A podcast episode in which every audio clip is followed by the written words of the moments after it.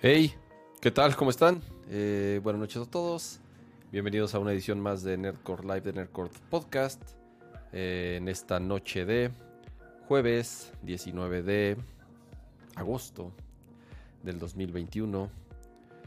Se acaban las vacaciones, regresan los niños a las clases. Bueno, no regresan, depende creo que de cada escuela. Seguramente los que son papás aquí ya les llegaron las encuestas de la escuela, que si quieren que vayan, que si no. Nadie se quiere hacer responsable. Obviamente no es no es un tema fácil, pero también como que se andan todos aventando la pelotita a ver quién sí quiere, quién no y quién se hace responsable de la situación, pues tampoco creo que es lo más conveniente. Pero bueno, eh, pasando a temas más interesantes, pero sobre todo eh, para empezar a hablar de lo que nos gusta a todos nosotros. Primero saludar a mi amigo Pato G7. ¿Qué onda, Pato? ¿Cómo estás, Cama? Ah, estoy, estoy vacío, ah, no ah, existo. estás, eres, eres, es- es- eres un vacío. No sé si me escucho o no, amiguitos, pero sí, sí me escucho. Pero, sí, sí te escuchas, pero sí hola. te escuchas. ¿Cómo, cómo están? Hoy, hoy estoy menos asoleado. Este, quizás salido dos segundos al sol, entonces ya estoy así eh, a oscuras, pero ya, ya me veo. Hola, saludos, ya sí existo.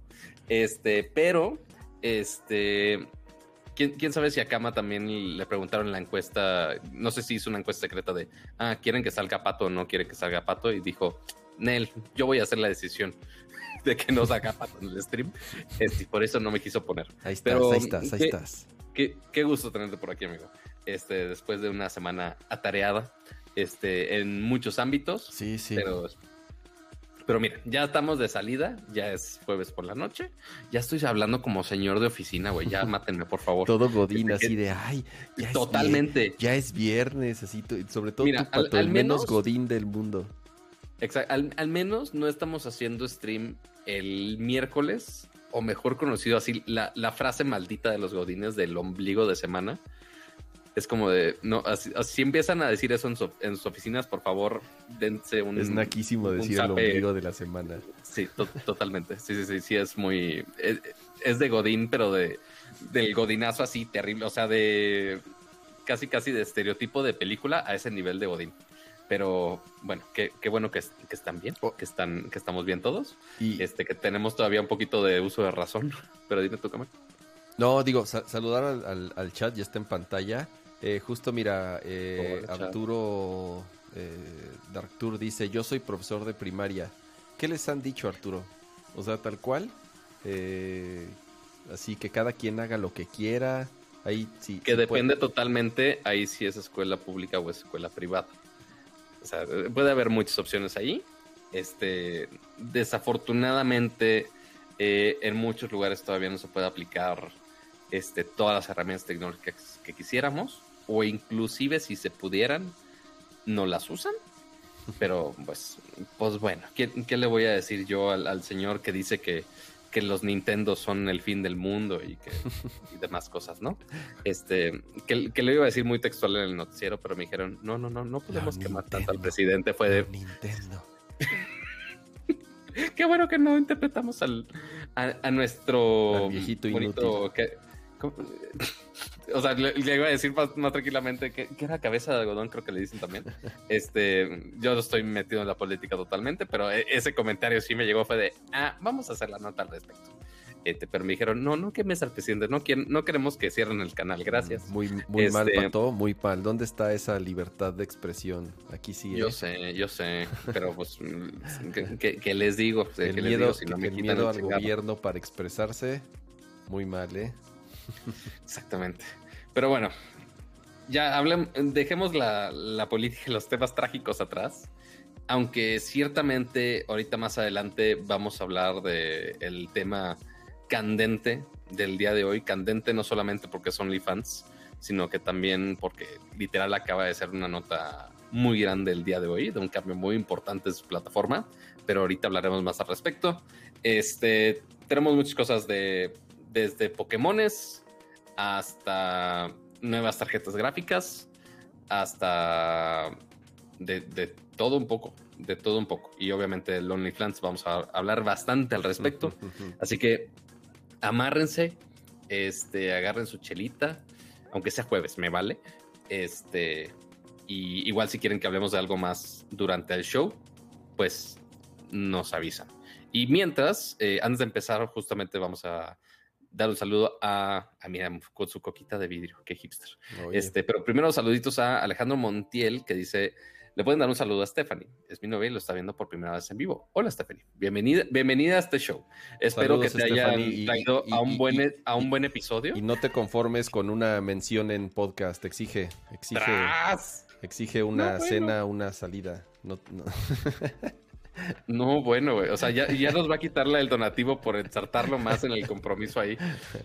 pero, pero bueno, supongo que son puntos extras para, para Stephanie. Pero bueno, ahora sí.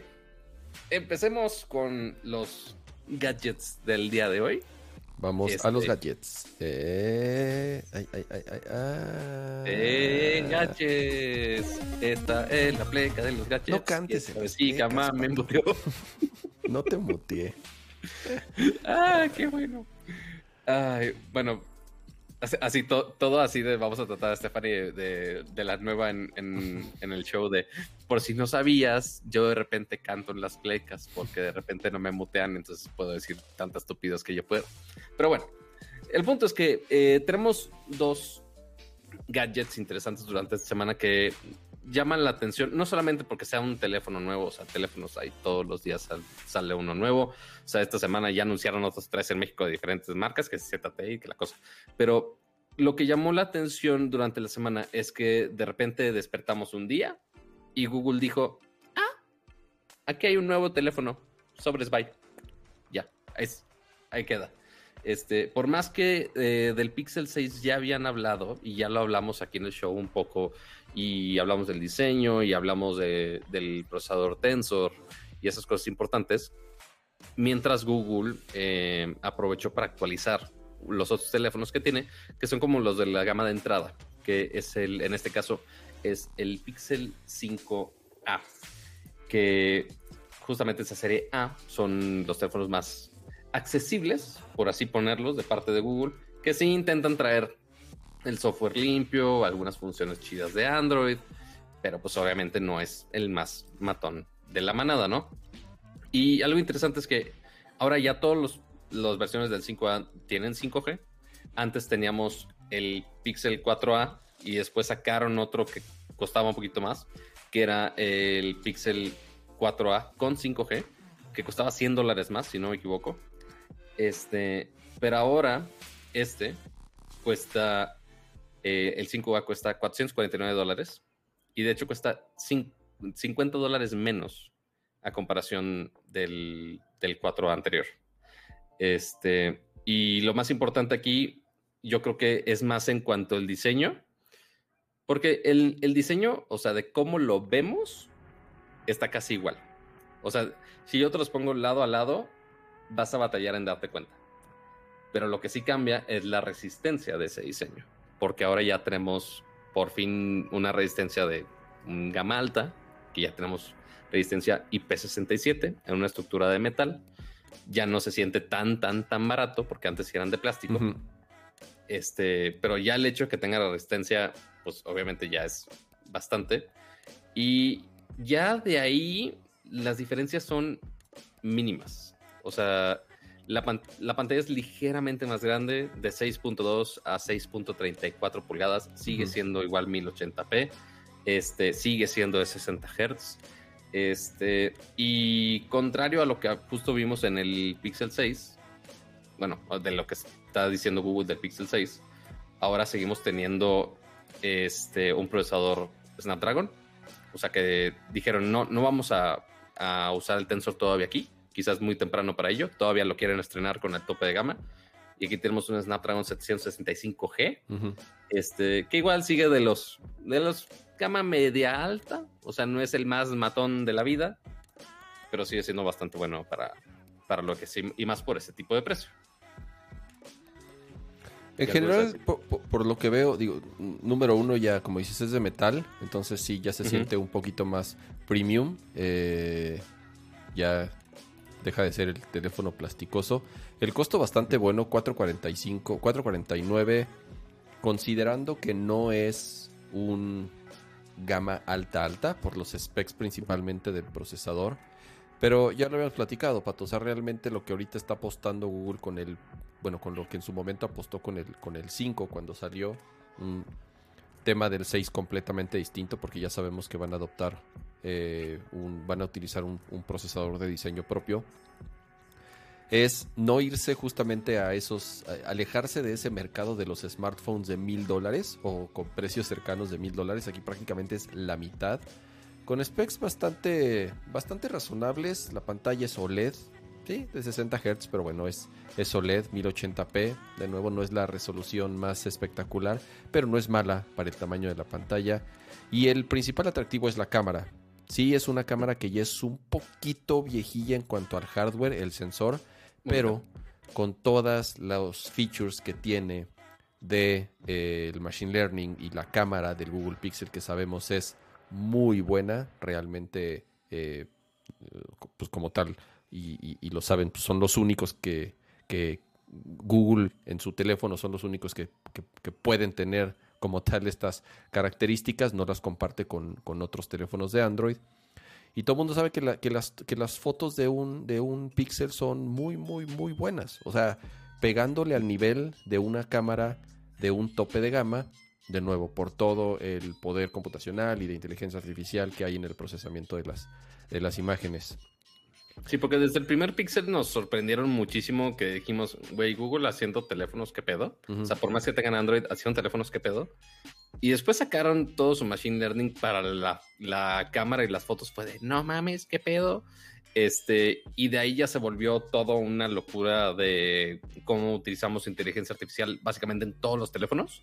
O sea, desde todos los demás Androids hasta ahorita Apple que también lo usa desde de cómo procesar el HDR hasta cómo procesar la inteligencia artificial para mejorar las fotos. Yo, yo creo que los, el Pixel fue de los primeritos que empezó a hacer este tipo de cosas en, en los teléfonos y les ha ido increíblemente bien y demostrando que no necesitabas ni tantos megapíxeles ni tantas cámaras, únicamente necesitabas un buen software para procesar esas fotos. Sí. Este, pero ya ahorita, que está mucho más a la par con todos que ya mejoran sus, sus inteligencias respectivamente, la neta sí está mucho más reñida la competencia. O sea, antes era casi, casi muy clara la pelea de ah, iPhone, Pixel y párale de contar. Y ya de ahí lo se sumaba Samsung en algunos casos y que si Huawei también se sumaba y de repente ahora ya todos los chinos tienen cámaras de 108 megapíxeles que siguen dando resultados increíble- increíblemente buenos y te tienes que poner muy al filo de detalle para sacar este, esas diferencias. Pero como Google estaba amarrado a decir, "Nah, no necesito tantas cámaras, nada más necesito dos, la gran angular y la regular. Es como de, güey, eso es tan, tan 2010 ya, por favor, cambia, por favor. Este, y sí, ciertamente ya está pegando para el, para el Pixel 6. Pero ahorita para el 5A se sigue manteniendo lo esencial. Una buena cámara, sin tanto pedo, con 5G, buena resistencia, que a- al menos a mí es de lo que más me gusta de los teléfonos. Este, Y, y- y la y experiencia, y, esa experiencia pura de Android, de nuevo. Exacto. Que incluso, incluso ya ni siquiera le podríamos llamar experiencia pura, porque ya incluso tienen features y tienen ciertas aplicaciones y ciertas funcionalidades que ya nada más las encuentras en un Pixel. O sea, ya incluso esta versión de Android ya no es como tal la, el, el- el- el fork original o el principal, sino que incluso ya empieza a despegarse cada vez un poco más de los de los eh, de las experiencias de Android puras que podrían tener Ajá. otras otras marcas. ¿no? Hay hay algunos teléfonos, si no me equivoco, creo que Motorola es uno de esos. eh, hay dos tres marcas por ahí que que sí tienen algunos teléfonos con la versión pura de Android. No sé si tenga un, un nombre esto como tal. Eh, por ejemplo, la hecho, versión, antes la- la tenía versión un- de Samsung tiene un nombre, ¿no? ¿Cómo se llama el Android de Samsung? Eh, One UI se llama. ahora. One UI, exacto. Cada eh, y la de Xiaomi tiene las, la suya también, ¿no? O sea, ca- cada Tienen una cantidad de versiones estúpidamente brutal y a veces muy compleja. O sea, por ejemplo, Motorola, que justo lo que dices, tenía algunos teléfonos, o sea, y digo tenía porque ya no lo hace, tenía algunos teléfonos que, que tenían un programa de Google que se llamaba Android One. Ah, que, era como un, un Android este, como rasurado, ¿no?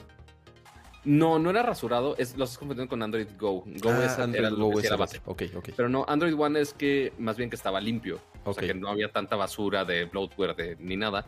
Pero aún así Motorola, inclusive con los flagships que llegan la siguiente semana, este, igual siguen teniendo una experiencia muy, muy, muy limpia.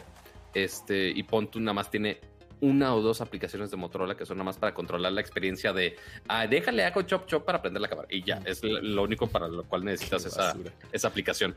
Este, que es muy útil ese gestor. Esos gestos de Motorola, la neta, los amo. El girar el, celular para prender la cámara y hacerle así para la lámpara, güey, es de lo más genial de la vida y no sé cómo nadie se los ha podido copiar.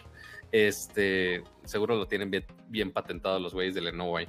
Pero ok, qué padre el teléfono, qué padre que cuesta menos, 449 dólares, lo cual ya en peso mexicano, este, pon tu, o sea, si lo ponemos así directo a los 20 dólares, pues ok, sería como los 9 mil pesos, ya si le sumas impuestos y tanta cosa, 11 quizá, pero la, la, duda del millón, o sea, no sé ni por qué estoy especulando precios mexicanos. No, no, no va a llegar. Nunca. Exactamente. Oye, a ver, a ver, Pato. Sí, pero... justo ahorita me acordé un poquito porque hablamos la semana pasada o antepasada de las nuevas Nest. Ves que hubo un. Presentó Google unos eh, nuevas cámaras de Nest. Y ya están en el sitio de México. Eh, ah, y, dice, y dice el próximo lanzamiento. O sea, y, es lo que te comentaba. Creo que ya poco a poco han ido acelerándose con traer los productos un poco más rápido a, la región. Entonces, si tú te metes a la página de Google, ya puedes ver las cámaras Nest nuevas. El, ya próximamente, sí, el, teléfono es otro tema. Nunca ha llegado un Pixel. Se vende en muy pocos países. Ya lo hemos platicado un montón de veces. Este teléfono sería un madrazo. O sea, este teléfono con estos specs, con lo que cuesta, con la versión de Google y el soporte que tiene, si llega a México, si llega a otros países, sería de los teléfonos Android más vendidos por las características y el precio, ¿no? insisto, y siempre lo he dicho, si tuviera yo un, un Android, creo que un Pixel sería la mejor forma de, poder eh, entrar o, cambiarte, digamos, de, ecosistema, ¿no? Claro, o sea, porque, ok, podemos comparar Nest, que, ok, Nest les ha funcionado bien, o sea, todo el ecosistema de casa, este, aunque todos los, los que conocíamos como Google Home se han tardado, este, pues sí, trajeron el, el, Nest Audio, que ha sido el más nuevo hasta ahora.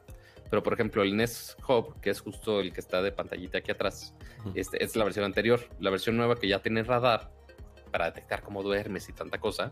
Por más que ya lleva algunos meses que salió en el mercado gringo, este, pues no dice nada solo dice buscar, buscar minoristas del anterior. Entonces, está raro cómo selecciona Google en qué, al menos Google México, de qué productos sí traigo y sí me apuro en traerlos y cuáles no, y cuáles de plano no traigo en lo absoluto. Este, pero pues sí, o sea, porque podemos compararlo con los Nest Hub nuevos, los podemos comparar con los Chromecast, que Chromecast siguen en la tercera generación, no traen la versión 4K, este, no traen la versión con Google TV. Entonces, sigue siendo un misterio para mí cómo decide Google qué traer y qué no traer. ¿Es el que es Nexus 5? Sí, es que justo en el chat dice Pedro, en Telcel sí vendieron el Nexus 5. Mira, es justo el que tengo, un Nexus 5, de hecho. Pero este lo hacía, recordemos. Este es del G. Este, este, es del G como tal, no es, no es bajo la marca Pixel. Pixel como tal es, es un esa parte de los Nexus. Están medio conectados porque era, digamos, el teléfono oficial de Google, si le podemos llamar así. Pero, pero sí, el 6 era de Motorola. Era distinto. Los Pixel como tal, eh, sí, que no los fabrica directamente Google, ya lo sabemos. Los fabrica. Pero, pero eso sí, de plano, en, en bien poquitos países se venden. Sí, habrá que tocarle puerta a Google de, oigan, ¿cuándo nos quieren y ya nos traen cosas chidas? Porfis, bye. Sí. Este, pero este está bonito, o sea, pues, el color, este, este color rojito. Ah, de ese sí, y la neta el diseño, o sea, lo hablamos con el 6, Ah, este, y que ha funcionado bien con los demás diseños. Creo que ni prende ya, o sea, no lo he prendido en años, no sé si O funciona. sí, me imagino. Sigue siendo micro USB esa madre, ¿no? O ya es USB-C. No, sí es micro USB. Sí, no, ah, imagínate si es viejito ya es el changarro. No, ya, ya, ya tiene mucho. Pero bueno, el ¿Qué punto sigue, es que ¿Qué sigue? el, el punto es que Google no nos quiere y que por más que por más que estén los teléfonos bonitos y queramos comprarlos. Eh, ahora vamos con un tema muy interesante en cuanto gráficos, porque seguramente durante todo este tiempo, ya casi dos años que ha habido esta escasez de, de microcomponentes y especialmente tarjetas de video, uno, por la cantidad de gente que está jugando ahorita que está en casa, y dos, por la cantidad de mineros que están intentando buscar esos bonitos bitcoins y demás criptomonedas, este, monedas de memes y demás. Este, las tarjetas de video han estado súper, súper, súper, súper escasas en todos lados, aunque la competencia cada vez se pone más y más seria. Este, probamos ya hace algunas semanas la, la 3080 Ti, este, entre todas las demás tarjetas gráficas que están renovando. ¿Cómo sacan chips para esos? La verdad no sé, pero pues salen ahí de que dos tarjetas y las compran. Este, pero pues ciertamente Nvidia le ha ido increíble con eso y a, AMD también con sus tarjetas, aunque yo creo que Nvidia ha sido el que más ha llamado la atención en los últimos años. Pero pues obviamente el que se queda rezagado ahí ha sido Intel, que, ok, hace procesadores, pero pues no hace tarjetas gráficas. Por más que tiene gráficos integrados algunos procesadores, dices, "Meh", o sea, es nada más como para que se vea el- la pantallita y ya, hay que... Este, y pues yo creo que vieron todo este desmadre y cómo la gente está pagando una cantidad estúpida de dinero por esos, esas tarjetas de video. Y yo creo que dijeron, híjole, creo que le vamos a entrar a ese changarro. Y justamente Intel anunció durante esta semana eh, su propia, eh, sus propias tarjetas de video que van a estar vendiendo más adelante en el 2022. No sé si viste detalles de, de esto, Kama. Sí, ya había rumores. eh, lo que dices, Ujú. Pato, o sea, Intel para nada es nuevo en el tema de procesamiento gráfico. Tienen muchos, muchos años teniendo eh, coprocesadores integrados en sus en, en- en los CPUs que ellos venden. Entonces, para nada son, son, son nuevos en el negocio. Lo que sí no tenían es tal cual un chip o una tarjeta gráfica dedicada a gaming. Ya tenían ahí algunos experimentos, este, algunos otros productos sí de procesamiento gráfico para ciertas líneas, pero esta es la primera vez que dicen vamos a entrarle con todo a las tarjetas de video para, para gaming, o sea, en todo el sentido de la palabra. Por lo tanto, van a querer competir directamente con Nvidia y con AMD, con, con la línea de, de Radeon, ¿no? Entonces, buenas noticias, buenísimas noticias.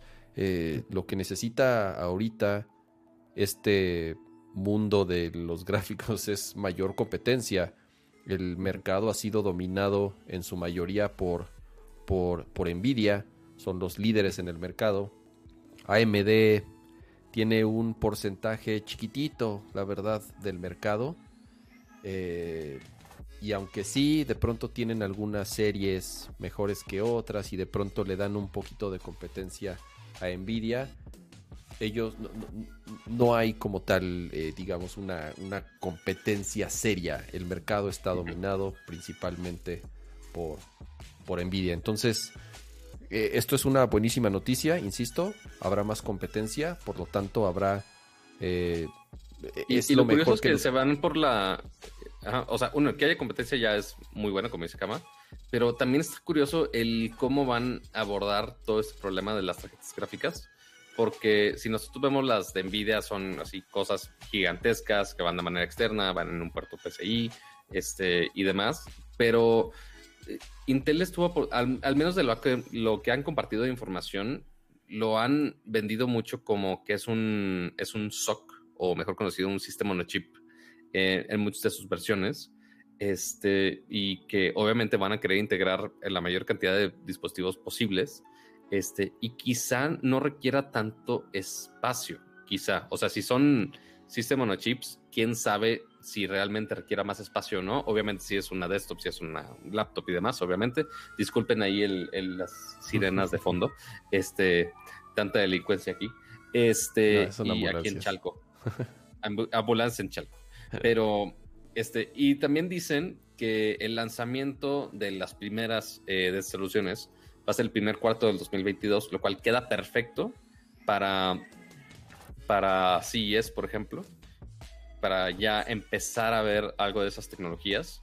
Y quizá ya más adelante ya lo veamos en algunos dispositivos que estrenen justamente esos procesadores, porque ahí también en CES aprovecha mucho para, para mostrar una que otra cosa loca. Este, entonces habrá que ver si ya en enero, o sea, yo sé que falta mucho para enero, pero como vamos, yo creo que es suficiente tiempo. No tanto. ya, son, ¿qué? ¿Ocho, cinco meses para, el primer cuarto del 2022? No falta nada, Pato. En un parpadeo se nos va a ir el, el año. Vas a, vas a ver, vamos a estar hablando de estas tarjetas eh, en, un parpadeo. El, ah, ¿y que, el, tema de lo que dices es eh, del tamaño.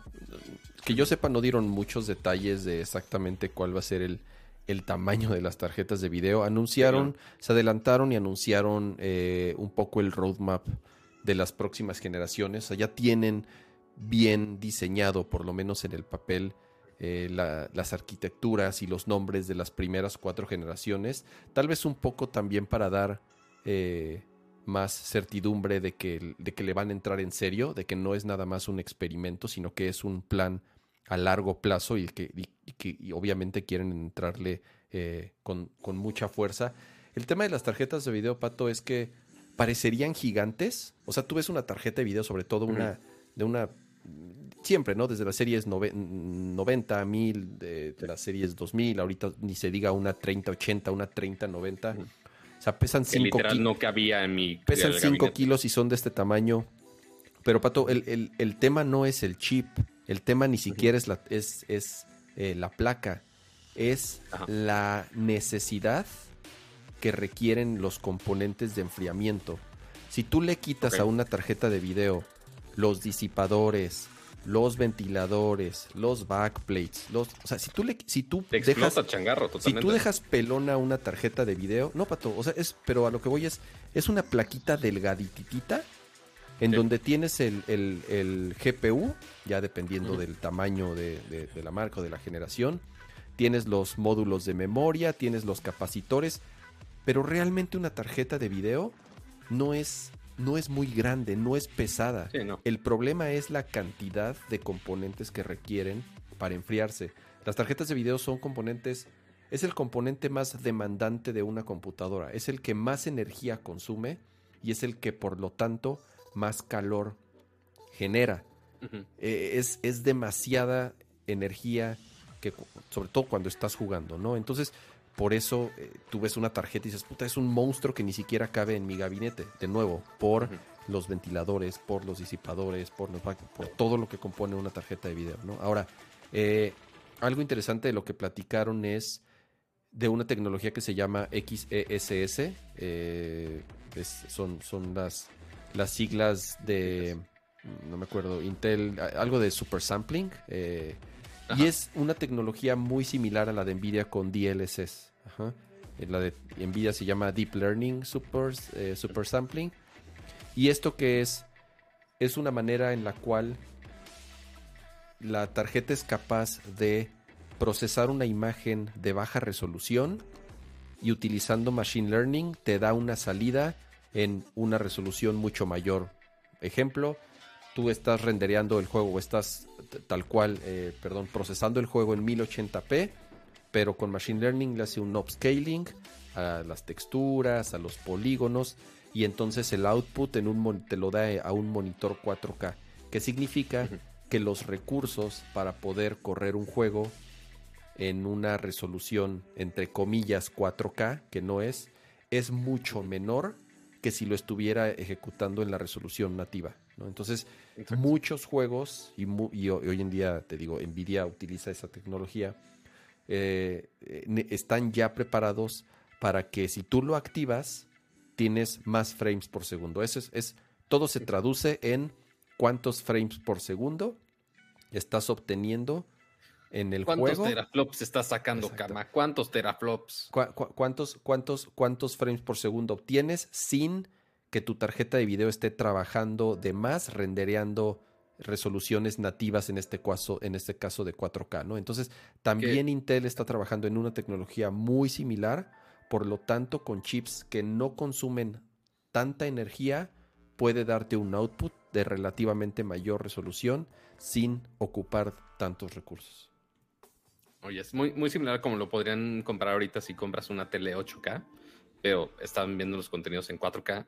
Pues, ok, intenta ponerle inteligencia artificial para inventarse y rellenar esos píxeles que faltan.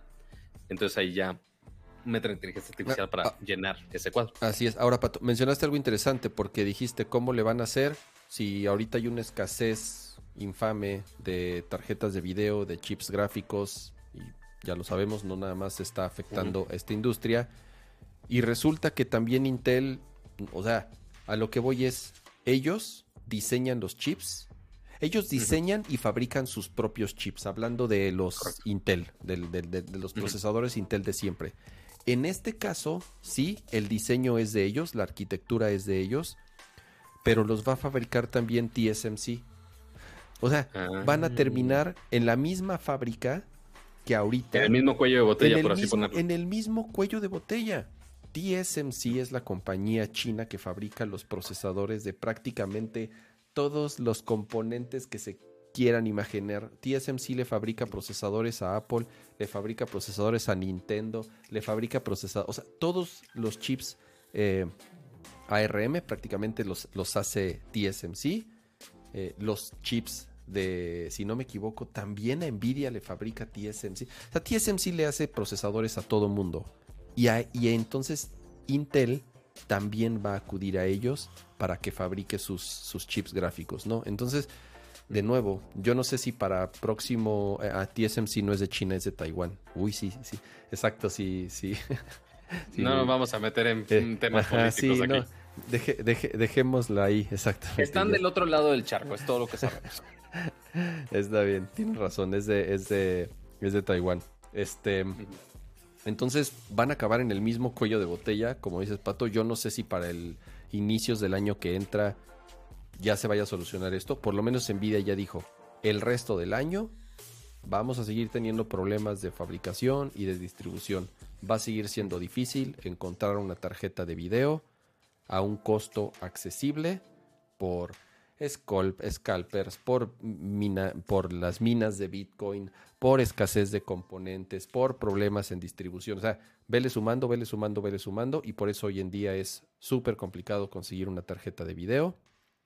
Eh, y entonces yo no sé si Intel, igual acudiendo al mismo fabricante, esperemos no sufra de lo mismo, ¿no? Las tarjetas, es importante mencionar esto, son compatibles con DirectX 12, son compatibles con Vulkan, o sea, prácticamente son eh, tarjetas de video muy similares a las que existen hoy en día, tanto de Nvidia como de AMD. Y de nuevo, espectacular noticia porque eh, es, es, es bueno que entre un, un competidor nuevo. Correcto.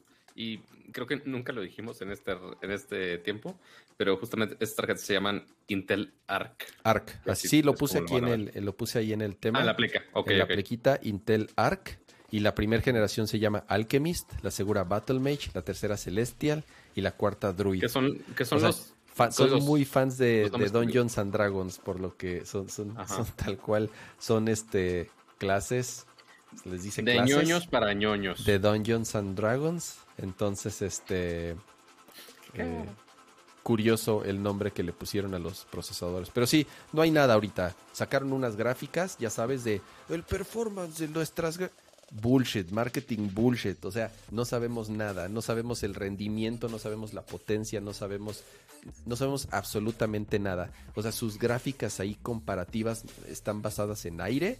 No, no sé qué, en qué demonios de, en qué diablos de, de pruebas hicieron, pero hasta que no tengamos una o hasta que no salgan reseñas, sabremos realmente las capacidades Y, eh, eh, Sí, para todo benchmark, benchmark, benchmark, benchmark. Así es. Eh, un saludo a Sergio Cantú. Muchas gracias, Sergio, por ese super chat.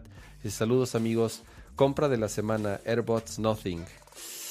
Muy bien, Sergio. Tú que tú, digo, supongo que no estás en México, entonces, este, eh, pudiste acceder a ellos.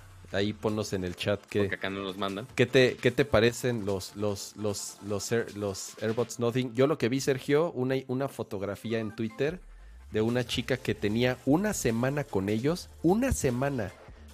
Y, Una de las chicas de video de The Verge. y el estuche, el transparente, ya estaba todo puteado, ya estaba así, hace, digo, Rayadísimo. yo no sé si patinó en él, pero ya estaba madreadísimo el estuche este transparente. Y Jorge González, también un super chat de 50. Muchísimas gracias, Jorge.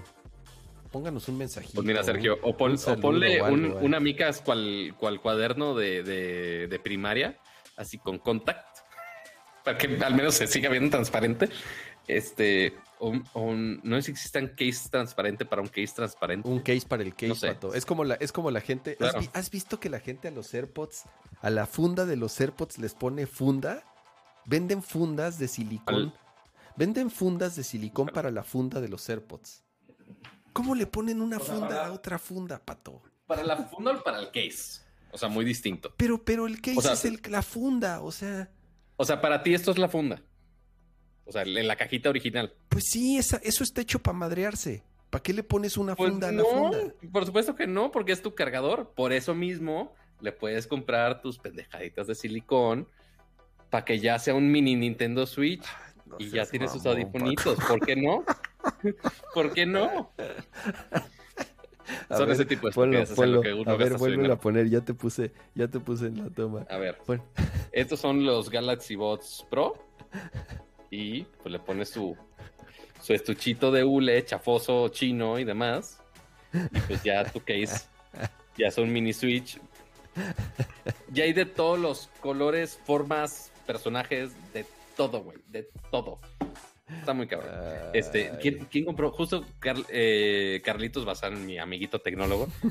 hay, hay un case para hacer, o sea, imagínate, los, el case de los AirPods Pro per se ya es grandecito. O sea, es ca- casi muy parecido al tamaño de este. Ajá. Este, pero aparte es un case que es en forma de un control de PlayStation 5. güey. Ok. Entonces, toda esta forma es como la base del control, pero aparte tiene las patitas, güey, del control. O sea, es una cosa estúpidamente gigantesca, güey. Pero ya puedes poner los, Air- los AirPods Pro en un case de forma de, de control de PlayStation 5. ¿Por qué? No lo sé. Pero sí, o sea, sí protege, sí da cosa tener esto. y Pero el que chiste, se a ver, Pato, vaya el- de cualquier el- manera. el- nos quejamos mucho de, ¡ay, el estuche de los audífonos inalámbricos! Porque esa es una queja común. ¿De qué tamaño es el estuche de los audífonos inalámbricos? ¿Por qué? Porque, porque son mierdas que traes en la bolsa todo el día. Entonces, si queremos un estuche como este, relativamente pequeño, pues lo último que quieres hacer es ponerle una, un bulto adicional de silicón o de plástico, de lo que quieras, para que además te cueste un huevo meterlo y sacarlo de la bolsa porque se pega con el silicón, ¿no? No lo sé. Pero mira, te, te voy a decir. Por ejemplo, estos de aquí son A ver, los. espérate, ahí, espérate, está muy déjate pongo ahí. Ok. Estos de aquí son los Galaxy Bots Plus. Ok. O sea, tienen ya un año y cacho. Sí, porque fue en febrero del 2020. Antes de que se cerrara todo el changarro. Y estos, o sea, está el case normal. Y literal, Samsung en el evento nos dio el casecito de, de los Olímpicos que iban a hacer en 2020. Este, pero sí, o sea, hasta el mismo Samsung ya tiene este case y diseñó este case para poner los audífonos. O sea, no es algo que, eh, que alguien más se lo haya inventado, sino que ya las propias marcas ya están abordando. Pero a ver, pero a ver, no entiendo, Pato. ¿Ese case tiene otro case? O sea, ese... Ajá, o sea, a ver si se ve la de aquí. Ah, ya lo vi. Esta es tapita aparte. Ajá. Ya lo pegué, pero a ver si. No, no, no, no lo vayas a romper. Te digo que lo voy a romper. No. No, no Pero creo. tiene No, ahí un- un- una madrola para colgárselo en el cuello o algo. ¿no? Una madrola. Sí, o sea, tiene sí, ahí sí un, tiene un- una- un- un aretito o algo, pues. Ajá, o sea, uno, es un recubrimiento de plástico que si se rompe, pues ok, lo puedes cambiar por otro. Y también tiene la argollita para que lo puedas colgar con cualquier otra cosa. Este que sí le da un poquito más de funcionalidad, porque en sí el case solo no da. Pero pues, sí, no, Pues, no quiere, o porque caído- el case se- en sí es muy glossy, entonces se raya muy fácil. Sí, a mí se me ha caído un chingo de veces, la verdad. Pero no, o sea, por más que le veo, sí, sí está rayado si lo ves a contraluz. Pero pues es lo que te digo, o sea, el, el chiste es que proteja los son au- el- blancos, O sea, el pues, chiste es que proteja los. El chiste es que proteja los audífonos y hace su chamba protegiendo los, los audífonos allá adentro. Digo, sí se me cae y Pero- pinches audífonos salen así volando por todos lados. Claro. Pero no sé. Pero a ver, pon- por ejemplo, se, digamos en algún caso se te cae el case con todos los audífonos, se El madrea case, el case no salva los audífonos. Con todo y case, Mm. se caen y pinche todo, Ah, y todo rebota la chingada. O sea, el, el case no salva los Entonces el audífonos. case no sirve para nada. Pues el, el case protege el plástico del. O sea, a lo que voy es. Si le pones funda, es para proteger esta madrola de afuera. Ajá, la Pero el con todo y acabado del- funda. Si se te caen al suelo y rebota, se abren y salen así a la chingada. O sea, ¿me, entiendes? No, no, digo, a menos que haya eh, case, a menos que haya case con velcros y con pinche cinturón de seguridad Claro que hay, y ya. claro no, que hay. Ya, ya Este, pierden todo ¿qué el chiste. Ok, pero ahora imagínate. Pon, o sea, pon tú que se te cae el case sin los audífonos si quieres. Se te cae el case y se madrea por alguna razón y ya no carga. Ya no hay manera de comprar un repuesto de los audífonos. O sea, porque si se, si se madrea un audífono, sí puedes comprar, según yo, en Apple. También el case puedes comprarlo. Pato. Puedes comprar ¿También todo. el case? Todo lo, pu- todo lo No lo he puedes visto. comprar. Sí, sí, sí, sí, sí. En Apple tú puedes comprar bueno, el cargador, el audífono izquierdo o el audífono derecho. Ok, pero independientemente, si es un accesorio más que se puede madrear, pues lo quieres proteger. ¿Estamos de Sí, acuerdo? sí. Sí, mira, el teléfono tiene sentido y yo soy de los que, aunque no le guste, a veces uso este El case transparente. horrible. Sí, pero bueno, mi teléfono lo agarra de pronto mi hijo que tiene dos años y le ha Bueno. salvado, o sea, le ha salvado la vida. Si no, ya no tendría teléfono, de verdad. O sea, mi teléfono ya se hubiera hecho mierda hace meses. Le ha salvado la vida el case. Pero el teléfono, pues, no, no sé, el teléfono sí es más delicado. El teléfono es de vidrio. Esta madre no, esta madre es de plástico. Esto puede rebotar y no le pasa nada. Correcto. Y, y queremos, siguiendo el, tema de los audífonos, ¿queremos ya conectar con audífonos? Sí, sí, a ver, de una vez, porque además ya te están, creo que ya te hicieron ahí una, una pregunta. Este, háblanos un poco, Pato, de los, ¿cómo se llaman? ¿Estudio qué? Beats, es- Beats Studio Buds. Beats Porque- Studio Bots. A ver, Pato, pero ni siquiera te los vas a poder quitar porque quisiste usarlos ahorita. Sí. ¿Sí? O sea, sí, sí puedo. Ah, bueno, No, sí, sí, nada más todo- quítate uno. Quítale la cerilla Ajá, para que no se vea ahí este Sí, amarillo. justo, justo eso hice. Pues bueno, aquí podemos ver uno de esos que son los Beats Studio Buds, que son los nuevos audífonos inalámbricos de Apple slash Beats. Este, que recordemos que Beats ahora son de Apple, ya llevan algunos años. Y estos son los audífonos True Wireless que tienen, porque antes tenían otros, pero que son más deportivos, que tenían como su aletita, que ya se colgaban y ya puedes salir a correr con ellos. Pero estos ya son la solución True Wireless. Pero a ver, Pato, los pusiste muy bonito ahorita y se enfocaron muy bien, pero, pero darles la vuelta así como para ver. la- voy, ahí la- voy. Ah, bueno, pues es que. Porque ni yo los he visto, ¿eh? Ni yo los he visto. Ah, mira, ya vi los, los sensores son.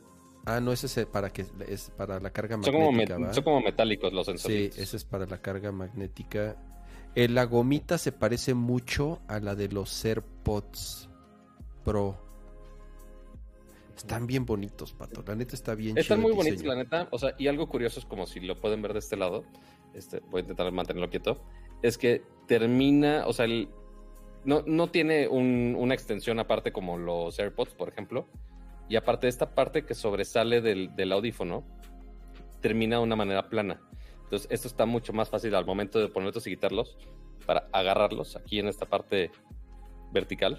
Es mucho más fácil de agarrarlos y ya quitártelos y ponerlos, lo cual este, está muy cool. Y obviamente lo hace muy distinto a comparación de todos los audífonos que son exactamente idénticos a los AirPods. Entonces, estos son. El, el diseño está bien- muy bonito. Están bien, bien chingones, Bien. pato, la neta. La verdad sí están muy chingones. Hay tres colores. Ya están, uno, ya están disponibles en México, que esa es la noticia.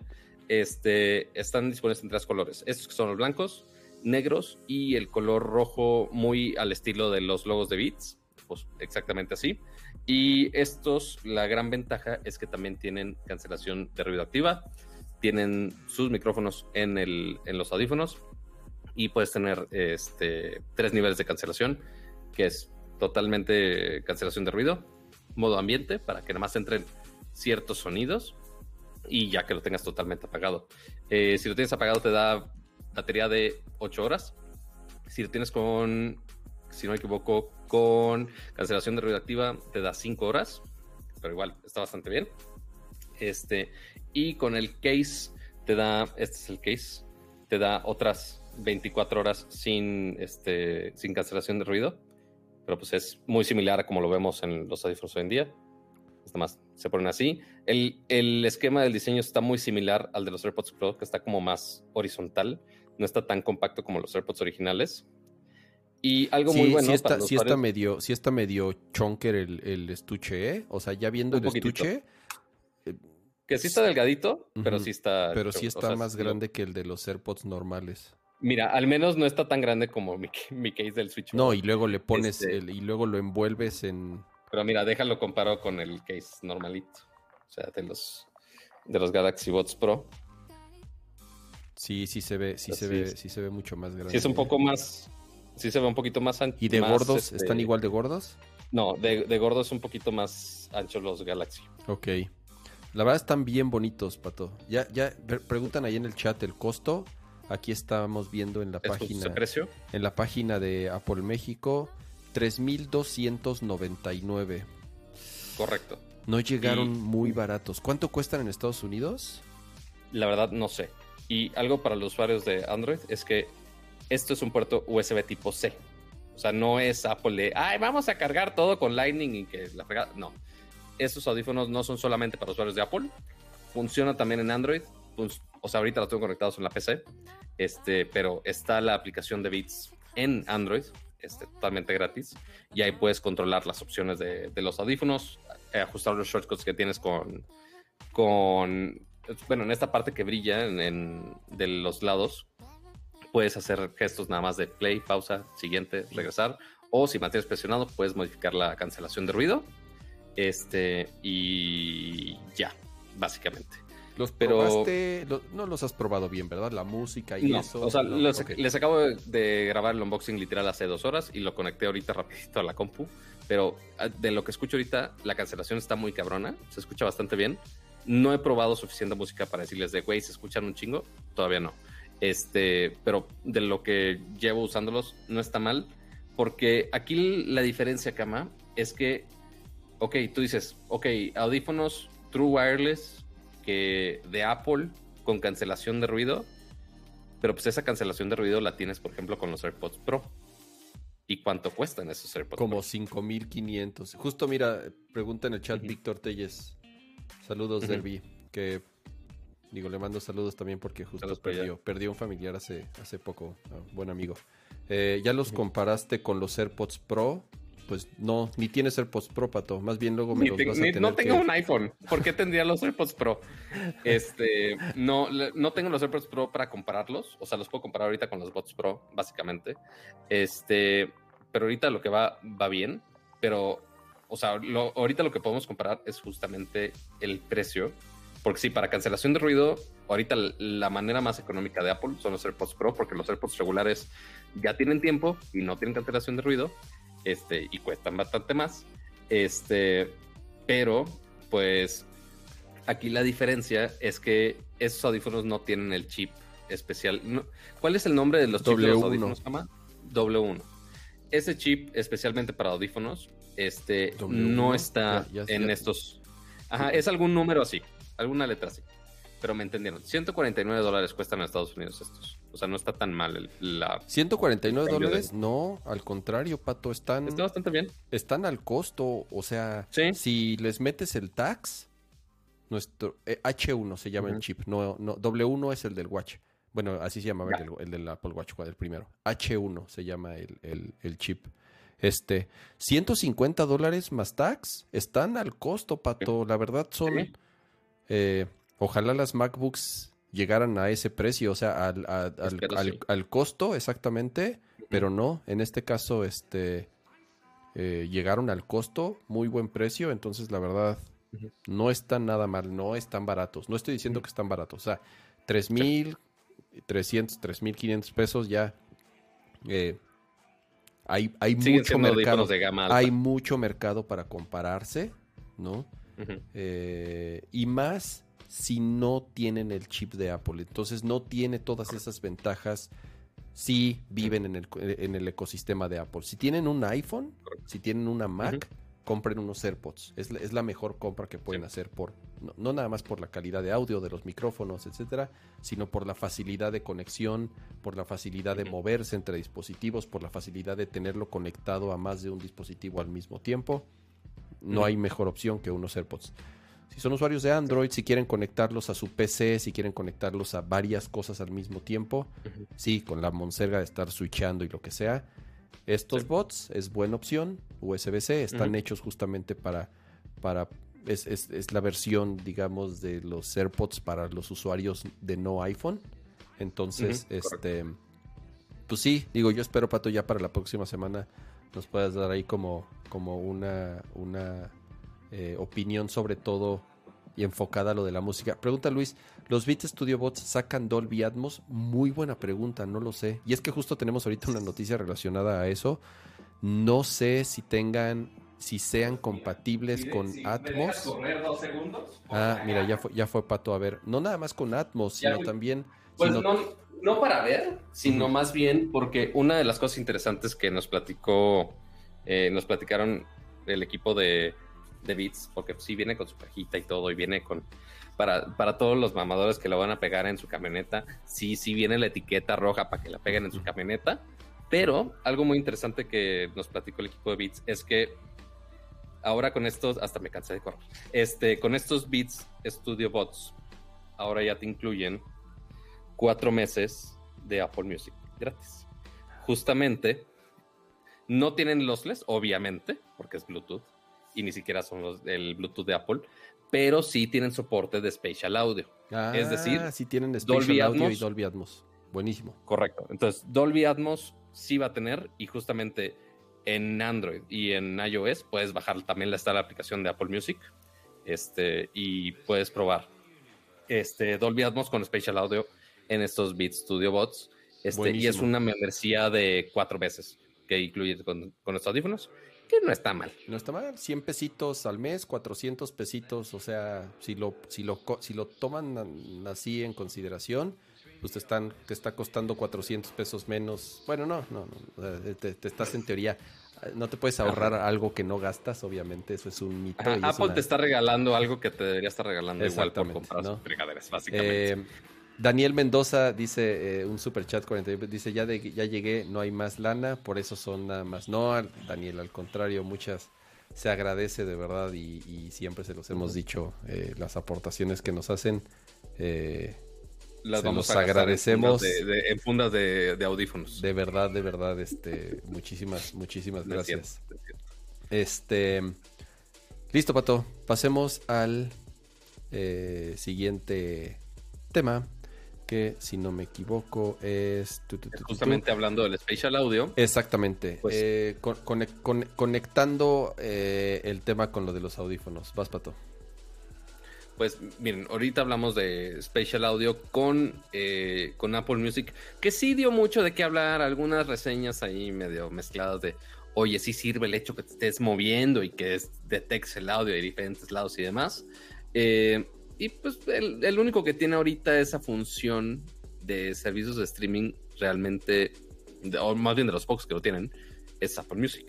Pero ahora otro grande del streaming, ahora parece que también está interesando todo esto del audio espacial, este, del audio, no sé, ya ni sé cómo describirlo. Es que, son, es que, ajá, es que son, son, son varias cosas. Eh. Una cosa es soporte de Dolby Atmos, que es esta virtualización de sonido, Sonido envolvente era lo de que sonido envolvente, de sonido surround. Ajá. Eso es una cosa. ¿Qué significa? Que te da una sensación, de nuevo, de un 5.1 o 7.1, whatever, virtual, con unos audífonos estéreo. principalmente, unos AirPods, unos AirPods Pro, unos AirPods Max, es en donde mejor experiencia se, se tiene. Eso es, eso, eso es en el soporte de Dolby Atmos, ¿ok? Hay otra tecnología distinta que se llama Spatial Audio. No es nada más el tema de las frecuencias para virtualizar sonido surround, sino que también es una tecnología que en iOS, sobre todo, bueno, de hecho es, principalmente, solo funciona en iOS, tanto en iPhone como en iPad, te da una sensación de posición, si le podemos llamar así. ¿Qué significa? Tú estás viendo una película, por ejemplo, Disney Plus ya lo soporta, Apple TV ya lo soporta. La noticia es que Netflix ya lo va a soportar ahorita. Y lo que te da es una sensación de, te digo, de posición para que sientas que el sonido viene de una fuente en particular, en este caso tu teléfono. Entonces, lo que sucede es que los audífonos, bueno, la aplicación en este caso, el teléfono y los audífonos utilizan los sensores y los giroscopios para que si tú mueves la cabeza o mueves el teléfono del lugar, el audio viaja de ese lugar a los audífonos. Y, literal, si tú mueves el teléfono a la derecha, el sonido se, oh. se, va hacia, el, hacia, en este caso, hacia, hacia el audífono de tu oído derecho. Si lo mueves hacia la izquierda, es que dicen que, se, que me muevo de cuadro, pero a ver, o sea, dependiendo de la ah, Yo estaba haciendo el demo todo estúpido. como que dependiendo de la, de la posición del teléfono y de tu cabeza al voltear, el sonido cambia de posición y se mueve para darte una sensación espacial. Bueno, por eso se llama spatial audio. Te da una sensación de que el sonido no, viaja. espacial del, espacio exterior, no, De que el sonido viaja de un punto en particular a tus oídos. Entonces es una sensación de verdad súper extraña porque nunca había sentido algo. O sea, si es algo novedoso, de verdad. Y es una experiencia bien interesante porque no sientes que traes audífonos. Y ese es el chiste.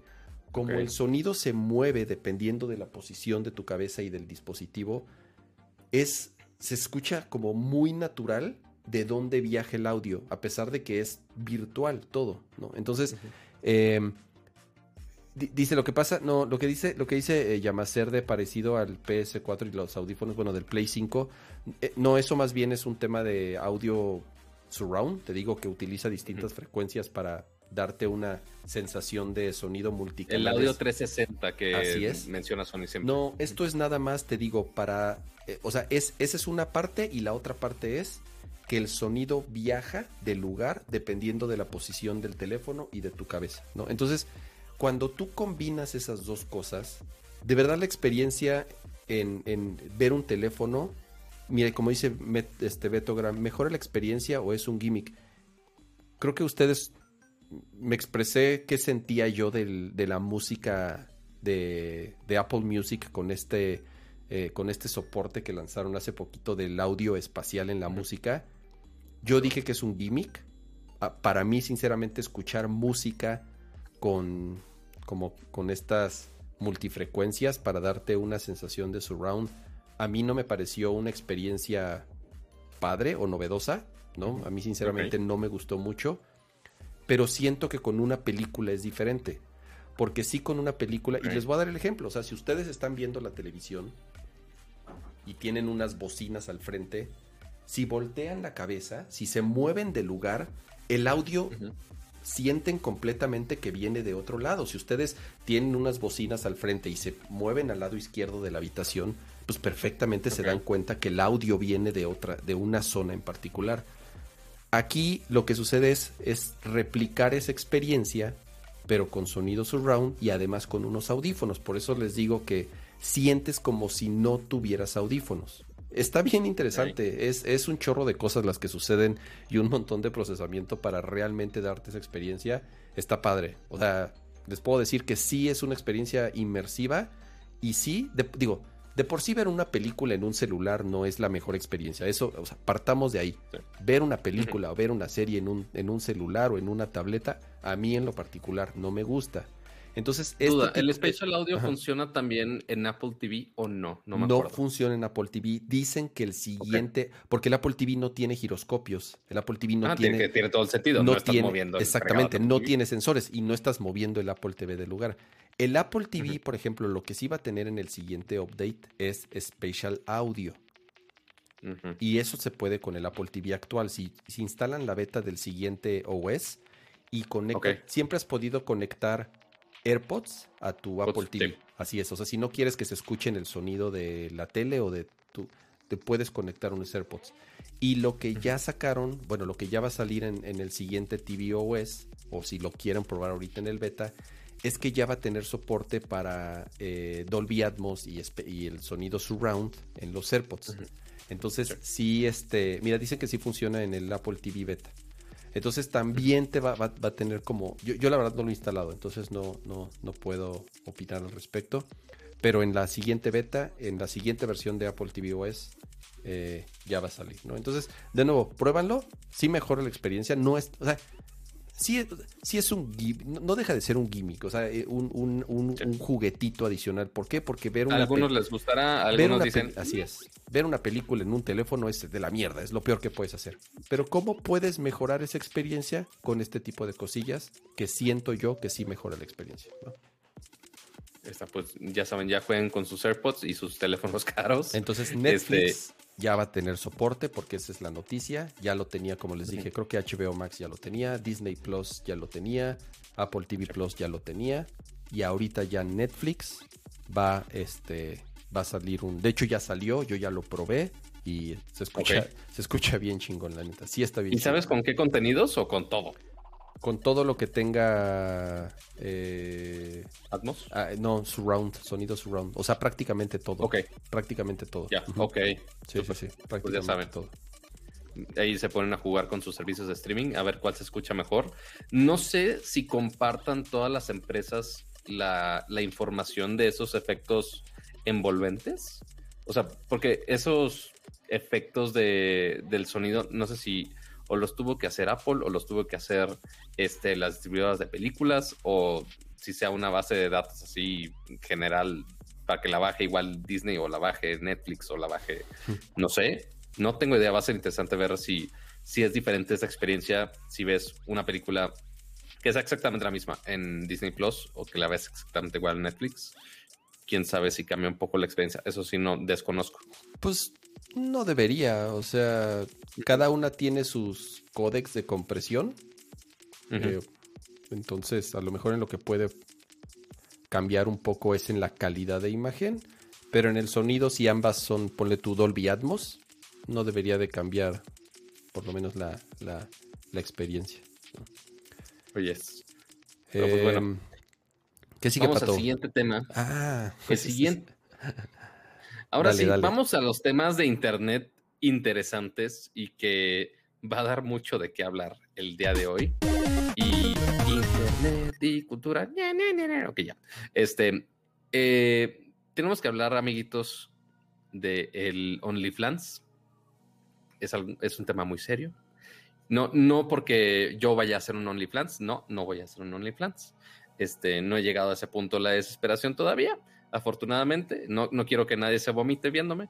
Este, pero, este, justamente hubo dos actualizaciones durante esta, esta semana que eh, estaban medio raras de parte de OnlyFans. Porque primero, este, que bueno, por si no conocen, OnlyFans, pues bueno, es esta plataforma que tú pagas una suscripción y tú puedes ver unos contenidos exclusivos de diferentes creadores de contenido. El detalle aquí es que la gran mayoría de los contenidos que han estado en esa plataforma son contenidos no por triple X o como tú quieras, este, de muchos creadores. O sea, y que les ha salido en una cantidad de dinero brutal. O sea, que les ha funcionado muy bien ambos, a los creadores y a la plataforma, que de ahí se hizo famosa, básicamente. O sea, que todo el mundo empezó ahí a subir los packs y cobrar por ello. Ya, ya dijeron, ah, no, no tengo que nada más putear eh, Twitter ya gratis, puedo cobrar por ello. Y pues vámonos, lo pusieron detrás de un paywall. La gente, los fans que querían ver de, de más de esta gente, pues ok, pagaran esa suscripción y generaban muchísimo, muchísimo, y sigue generando muchísimo, muchísimo dinero hoy en día, este, donde ya la, la plataforma básicamente se conoce por eso. Pero el problema aquí es que OnlyFans no, no fue creada con esa intención, pero pues así se está usando. Pero OnlyFans como que le, le cayó el, el, rayo de la cristianidad y dice, no, no, no, yo soy, yo soy una plataforma bien, este, ¿cómo creen? No, no, no, ¿cómo creen? Me, me puedo ser como un Patreon y puedo este, tener cosas bien, no todo tiene que ser porno. Este, y ha estado haciendo algunos intentos extraños de de promocionar contenidos no solamente de ese tipo.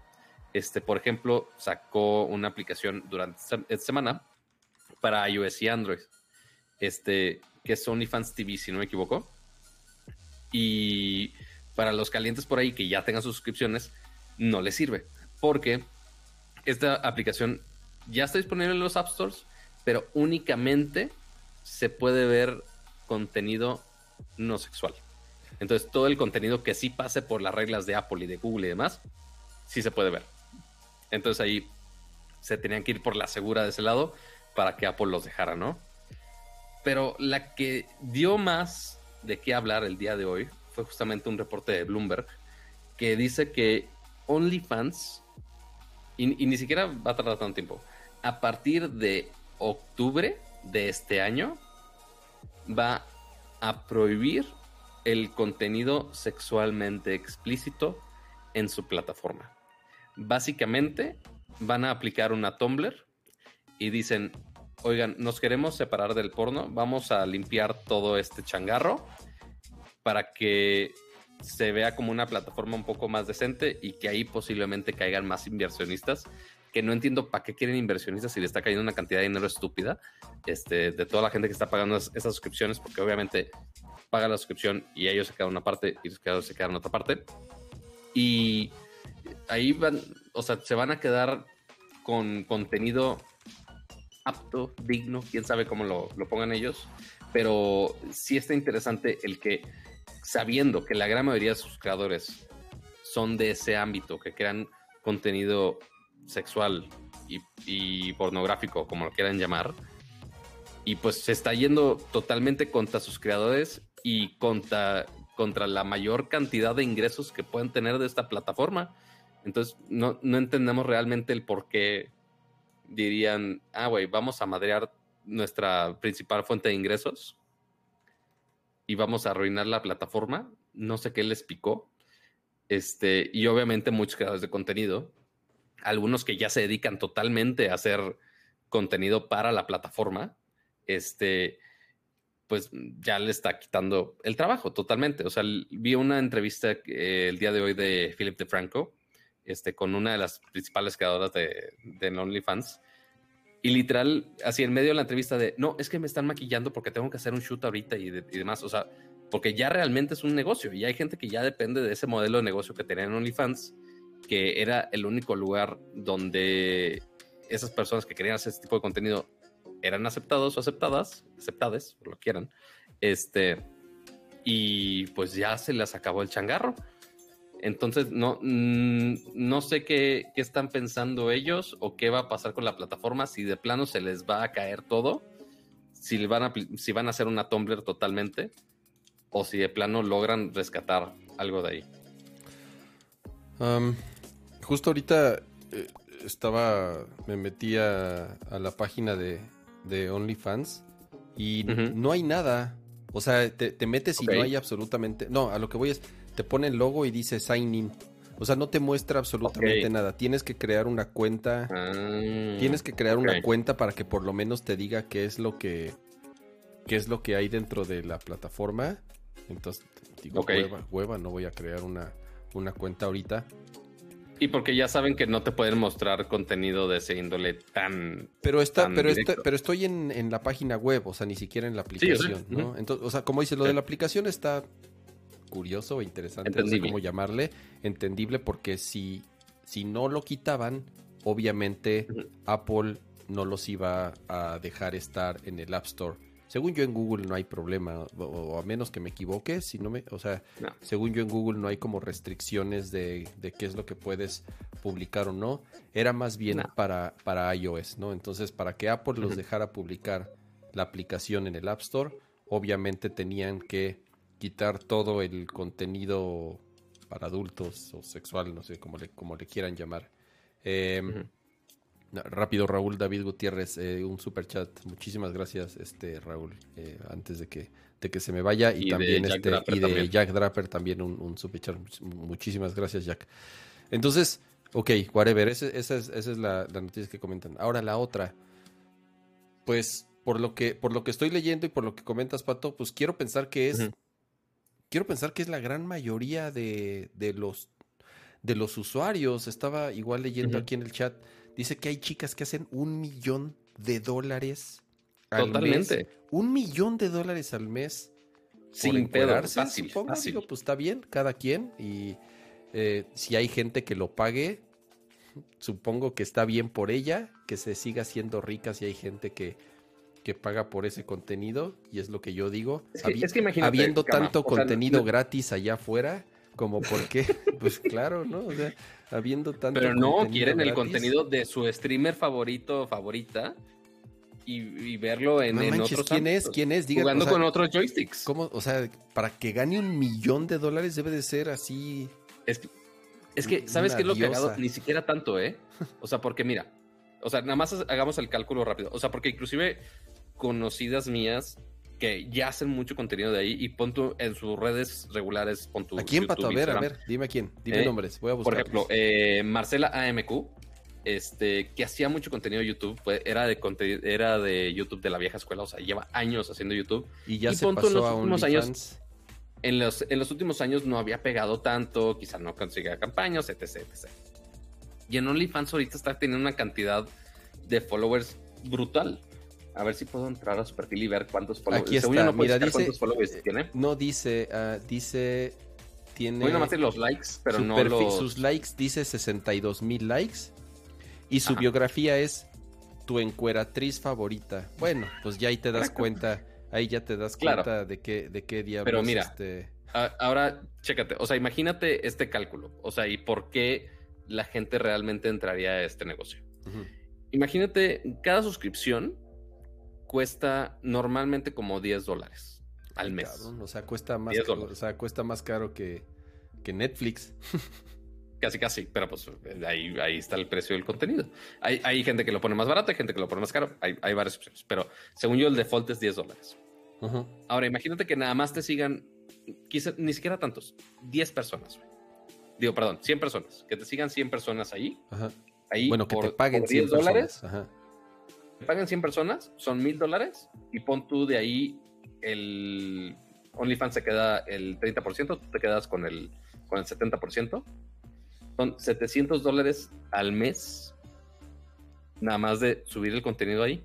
Nada más con 100 personas. A ver, espérame. Con 100 Sí, personas. Os- Osvaldo Moral dice, Bel, Bel Delfín, dice, Ajá, tiene un millón y medio de millón y medio de suscriptores Claro. por 10 dólares al mes. O sea, se está metiendo 15 millones de dólares al mes. Ma- o sea, si tiene. A sí, ver, menos, el- menos la comisión bueno, de bueno, menos, o sea, la, com- menos la 7% de eso. comisión, obviamente. Ay, Seguro sí. Es, Sí, es digo, que o sea, realmente estaba, hay un chingo de dinero. estaba completamente, estaba completamente desconectado de, de, de este mundo. O sea, realmente no tenía idea que Se número llaman uno- personas casadas, si se entiende. No, no, no, no, no. A ver, tampoco es que yo sea un santo y nunca haya visto contenido porno, lo que Ajá. sea. De nuevo, Ajá. ¿no? O sea, uno, uno, uno de la vieja escuela del internet siempre encuentra Uno gratis, googlea y encuentra. siempre encuentra gratis lo que quiere. Mire, dice, ella Ah, cobra mal. 30, ella cobra 35 dólares al mes. No cobra 10, cobra 35 dólares al mes. A la No, mierda. No, no. ¿cómo? Estamos perdiendo dinero, Pato. Pato, ya te estás viendo lento. Ah, ¿verdad? Ya, ya, ya, estás ah, ya lo estás considerando, ¿verdad? Hijo de tu fregada. Míralo. Yo te voy a Ah, hacer Pato, haz este, lo tuyo. voy a pues, ser tu mira, voy a ser chingón. tu padrón. No, digo tu representante, Pato. Voy a ser tu representante. Esa es la palabra correcta. Ah, qué triste. Sí, cobras, cobra 35 al mes, correcto. pero sí, ni, ni abras el perfil porque sí está muy, muy explícito. Pero no Pero puedo ni entrar, 30 no, no puedo ni entrar, no tengo ni cuenta. Ah, no, o no, si buscas, o sea, si pones el URL de Google directo, o sea, en Google, ve el delfín, OnlyFans, ya te pone el URL directo. Te voy a pasar el URL directo porque somos ese tipo de personas, maldita A sea, ver. te odio. Ya, ya somos ese tipo de personas que nos compartimos ese tipo de cosas por WhatsApp. OnlyFans. A Este- ver, espérate, espérate. Voy a entrar. Ya me, ya me dio la curiosidad. Voy a entrar. ¿Qué estoy haciendo, amigos? ¿Por qué me están obligando a hacer esto? Ay, qué Bell. triste. O sea, pero además es como cosplayer, ¿no? O sea, es como. Hay de todo, hay de todo. Hay gente así nada más, hay gente este, que sin amar las patas, hay gente que si furra, hay, gente, hay, hay de todo. O sea, O sea, para todos ese los tipo de ti- contenidos, Para todos los fetiches, por más bizarros que te puedas imaginar, ahí lo Es encuentras. ¿es Rule 34 o Rule 36? No me acuerdo. Regla 34 o regla 36 del Internet. Este. No, creo que es regla 34 del Internet. Eh, a ver. Ay, había, un- había una regla, no me acuerdo qué número era, Ok.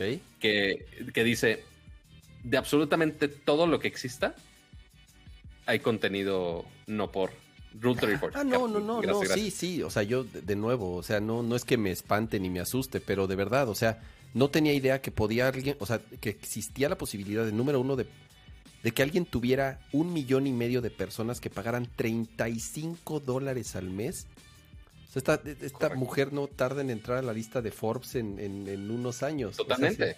si- si, si empiezas a hacer números. Ahora, por lo que entiendo, este sí es contenido 100%, o sea, es porno, es porno en todo el sentido de la palabra, ¿no?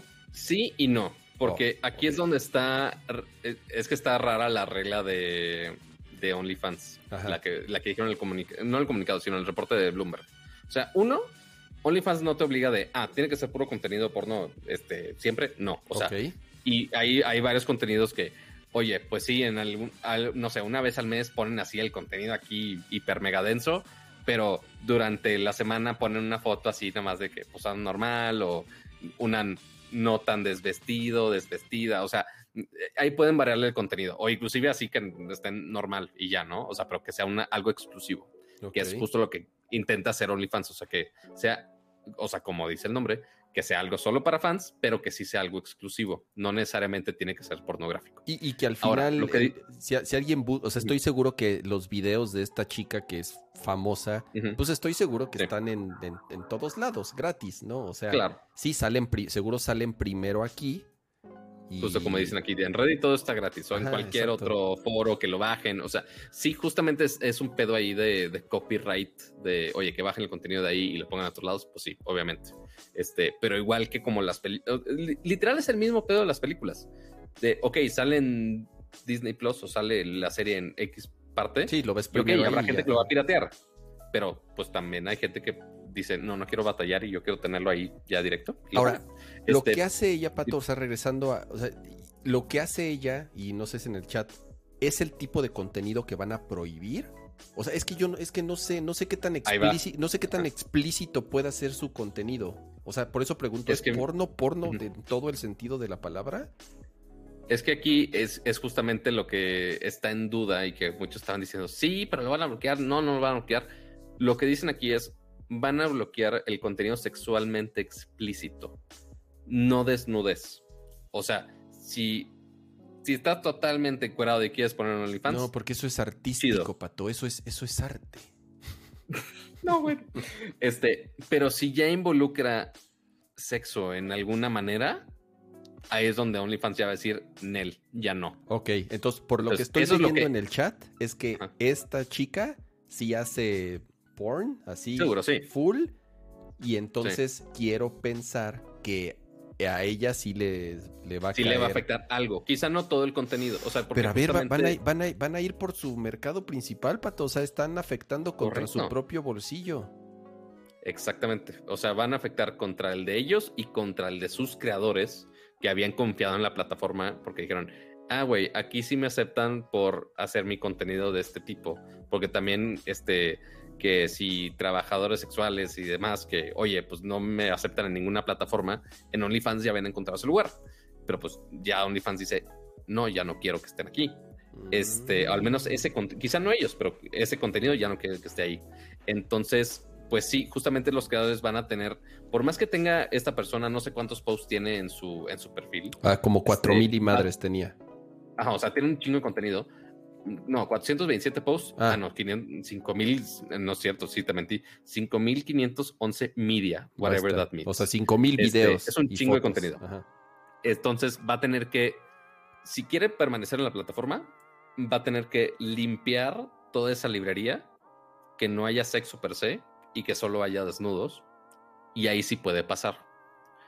Pero justamente todo ese contenido que posiblemente es lo que haga que más gente pague por ese contenido. O sea, no sé, no tengo los insights de eso, pero quiero pensar. Este, ok, va a tener que quitar esos contenidos de ahí y no sabemos si o que no los pueda publicar en ningún otro lado, si es que alguna otra plataforma lo acepta. Pero claro, o, o sea, estoy seguro que hay 30, 50 plataformas que hacen exactamente alguna forma va a haber. mismo. O, o sea, ella ya tiene, o sea, por lo que entiendo, número uno ya es putrimillonaria. Número dos, ya tiene los, ya es tan famosa que puede en cualquier momento abrir su propia, o sea, ya no necesita estarle pagando. Podría ser su propio sitio. Ya no puede estarle, ya no tiene que estarle pagando el 20% a alguien. O sea, ella en cualquier momento dicen, ok, ya, ya, ya, este, soy famosa, eh, bye. Yo abro mi plataforma, abro mi sitio, cobro directo y ya no le pago porcentaje a nadie. Entonces, en una de esas hasta... Ahora, Ah, yo, esta fue la no sé si esta tipa es la más famosa. Esta, esta, esta chica es la más famosa. Quiero pensar que es la más famosa de todos. O sea, es quien más suscriptores tiene. Quiero pensar que sí, la verdad no sé. Ok. A ver, déjalo busco. Only fans. Most followed. ¿Qué no era el 40 por oh, mocos? Les cobran el 40%. No, pues sí es. ¿40? Igual sí, o sea, el 40% de un millón es como de güey ya recordé esa noticia que dicen en el chat de, la que vendía el, agua, la que vendió el agua embotellada. Pero es que yo pensaba que era la de Twitch. Ah. Eh, yo no es que recuerda que la de Twitch, hay, hay, hay muchas de Twitch que ya eventualmente ya pasaron a los OnlyFans también. Eso sí, hay muchos, muchos. Ya, Pato, el, próximo Nerdcore lo haces en la, en la bañera. ¿Lo vamos a transmitir allá? Lo haces en la bañera. Entonces, este. no, bueno, ya vamos a hacer hot tubbing de, de Twitch también. Madre mía, ya estoy del mismo color de mi playera.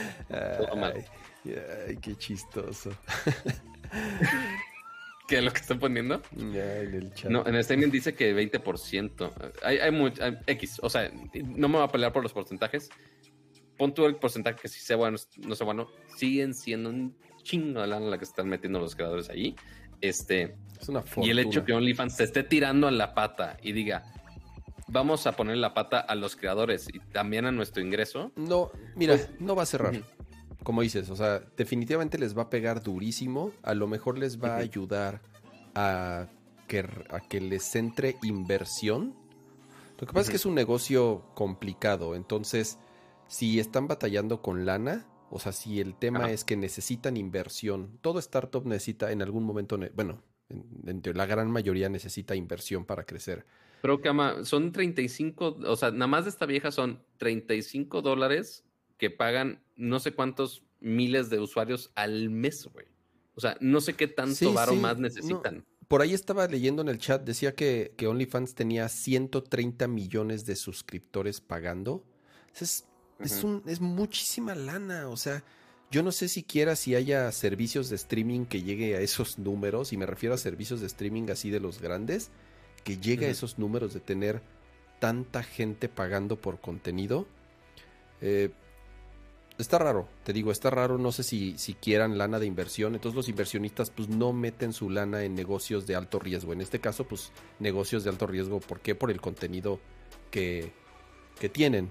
Entonces, el estar restringiendo eh, lo que van a estar de cierta forma publicando les ayudaría a que entonces algunos inversores digan, ok, va, si voy a invertir en ti. No lo sé, no sé si vaya por ahí la estrategia o si no sea este como el como en los Simpson así de el, sueño terminó, apaguen muchachos y así la fábrica le van a le van a dar el apagón.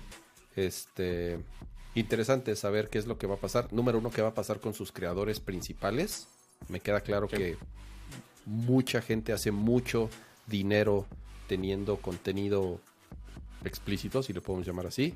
Y también al final los usuarios pues se van a ir, si se mueven de ahí y se van a otra plataforma, pues se van a ir a la otra plataforma, ¿no? Entonces tampoco es que vayan a, a este a, a desaparecer, ¿no?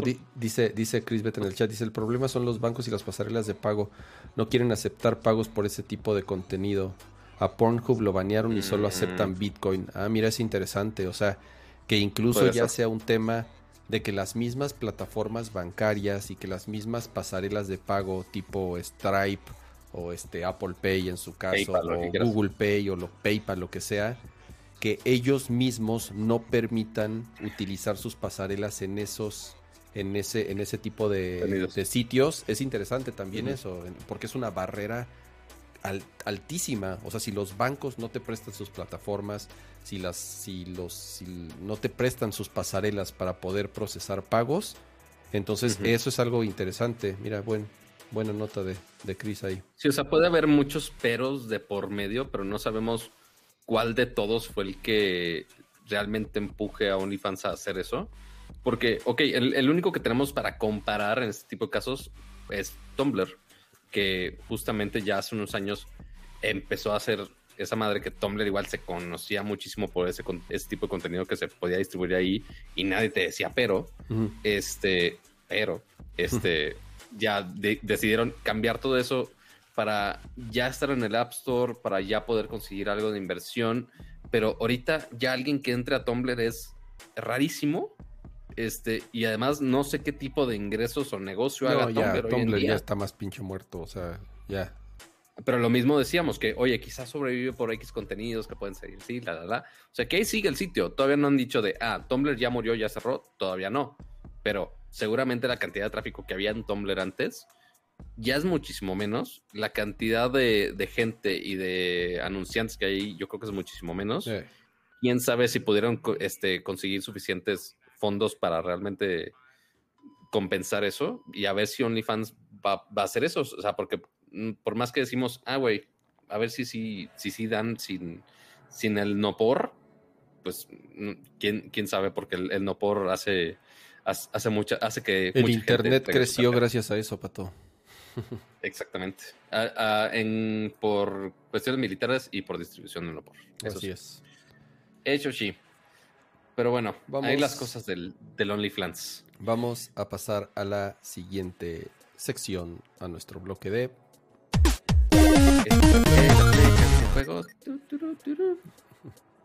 Ya está. me tengo que, inventar nuevos jingles, amigos. Déjame, eh, bueno, además de que voy aquí a, a, los temas y actualizar aquí la... Bueno, amiguitos, mientras mientras Kama está copy-pasteando el tema, este, hubo algunos. no, bueno, hay, hay algunos eh, eventos que hubo durante esta semana, principalmente de, de Call of Duty Pokémon. Este, que primero empezó Call of Duty diciendo: Ah, vamos a hacer un teaser para eventualmente ya sacar el trailer, pero el trailer lo vamos a anunciar dentro de nuestro juego. Entonces es así de, ay, güey, nos estás diciendo que tenemos que bajar los 100 gigabytes para ver el maldito trailer en vivo. Básicamente. No, ya este. Sí, utilizaron obviamente la plataforma de, eh, Warzone para anunciar el próximo Call of Duty y el cual se llama Call of Duty Vanguard. Y es no es Call of Totis, no lo quiero. Call of Totis Vanguard. ¿Y qué es Vanguard? Prácticamente regresar a los orígenes. Eh, quien, se, quien se acuerda de esto, Call of Duty inició siendo justamente un juego basado en la Segunda Guerra Mundial.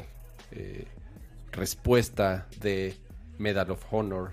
No sé si recuerdan este juego de Electronic Arts que salió igual hace varios años, Medal of Honor, igual basado en la Segunda Guerra Mundial. Call of Duty nace como la, una de las respuestas de esa, de esa serie y también basado justo en la Segunda Guerra Mundial. Después, pues ustedes ya saben la, la historia de Call of Duty.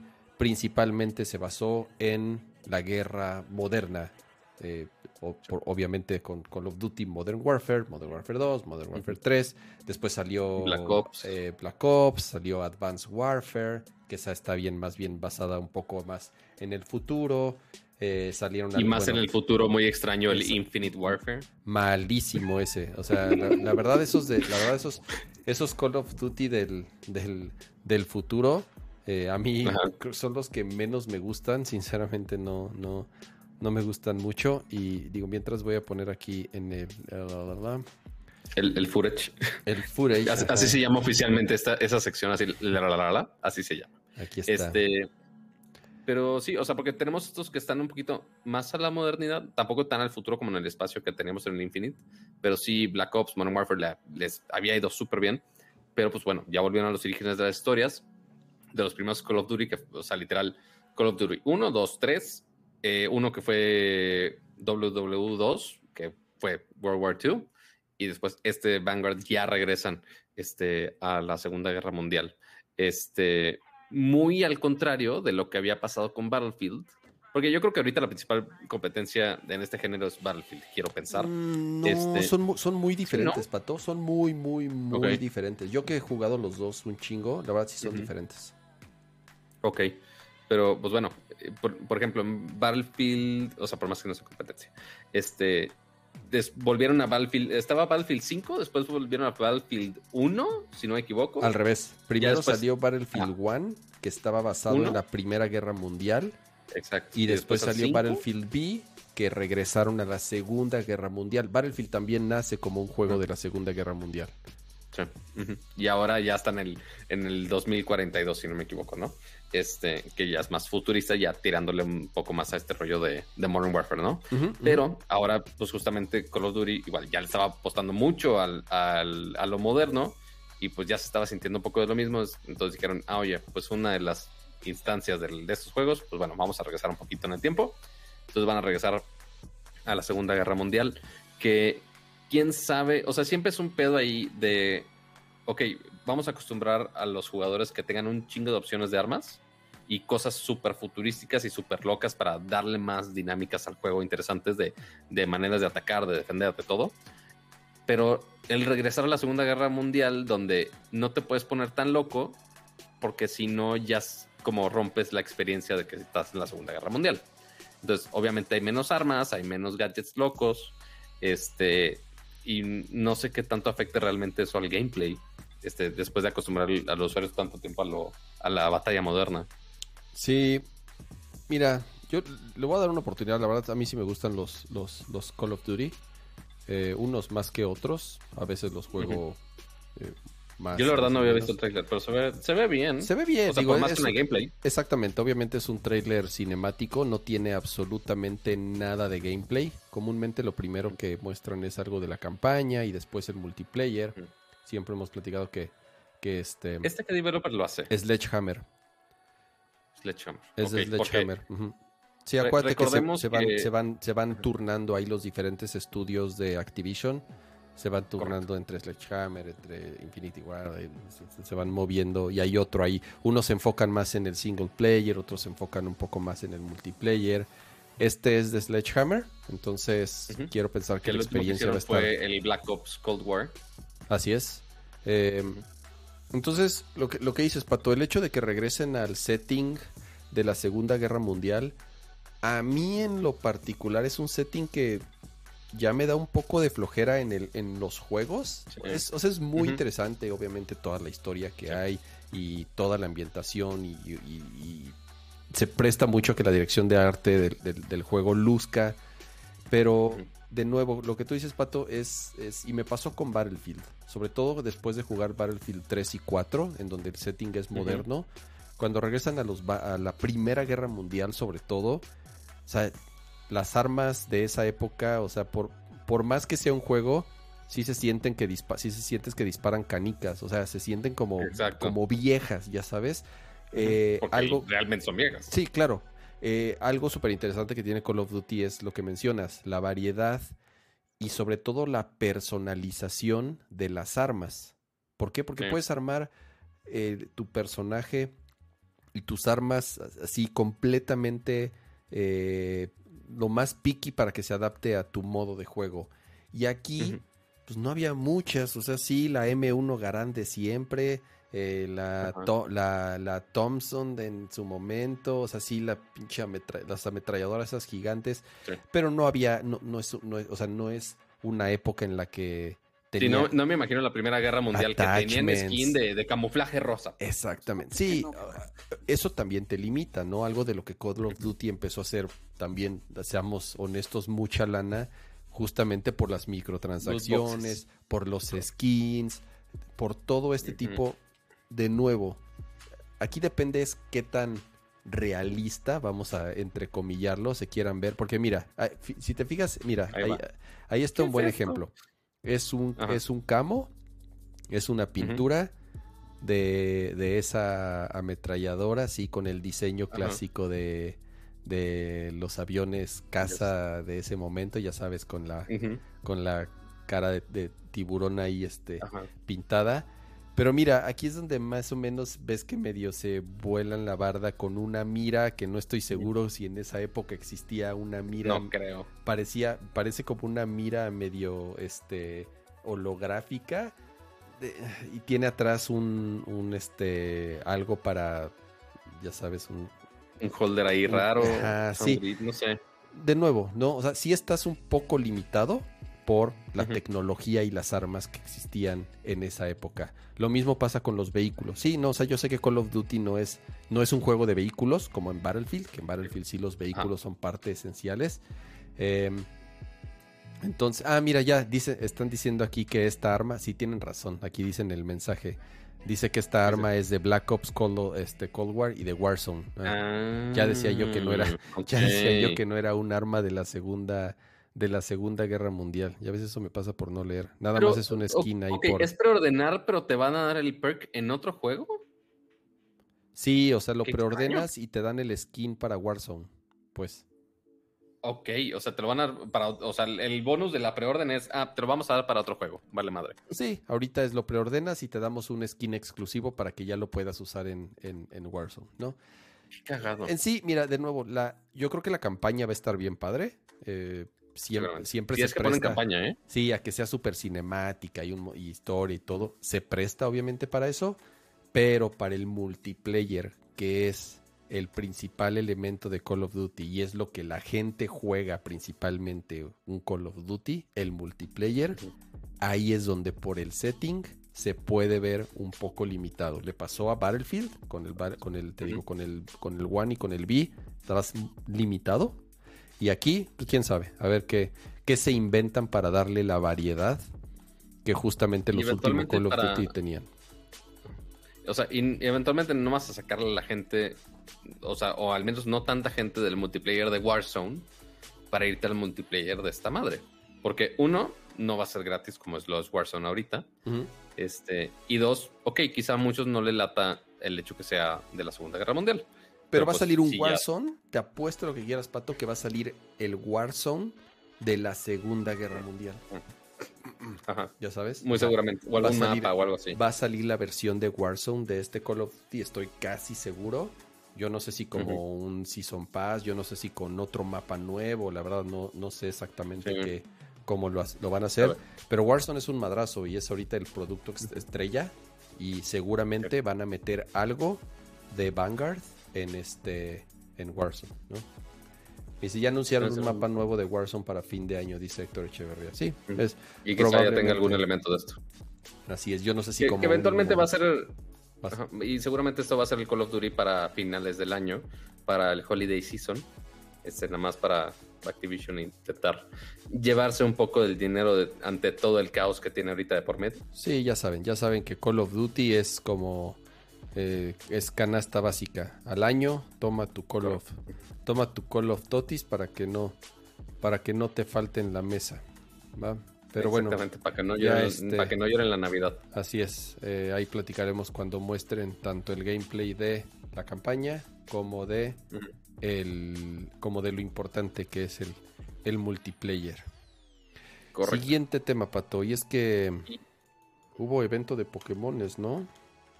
Hubo evento de Pokémones, este, que sí actualizaron de algunos temas, eh, que básicamente son los, juegos que ya tienen en camino, que ya están anunciados. No hicieron ningún anuncio de otro juego extra. Este, entonces, estamos hablando del, del remake del Diamante y, y Pearl, que no me acuerdo cuáles son los- la versión, los nombres de los remakes. Creo que es Brilliant Diamond y Shining Pearl, ¿no? una madre así, así. ajá. Este, que son ju- justamente para el Switch con un tono, con un tono y un estilo visual un poco más kawaii, casi casi como si fuera el de eh, ¿cuál era esta versión de Link, Link's Awakening que, que rehicieron para el Switch? Ujú. Que se ve súper cute y está, es, es hermoso ese juego. Este, pues bueno, o sea, no, no esperábamos mucho de ese juego. Ya, ya habíamos visto trailer, a mucha gente le gustó, mucha gente no le gustó el estilo visual del juego, pero pues, lo que creo que es el de arriba. Es este. ¿verdad? Sí. O sea, sí, porque pusieron el cinemático ahí final de las portadas, nada más de los juegos que, ok, se ve decente, ya está. Este, sí le agregaron algunas funciones interesantes como el ponerles... No pongan la música, porque si nos van a tachar el evento, ¿eh? Ah, pero yo la, yo la estoy cantando. Si la Ah, canto también. Y yo dije, es que como yo no escucho la música, dije, híjole, no vaya a ser que. Kama puso la música. Este.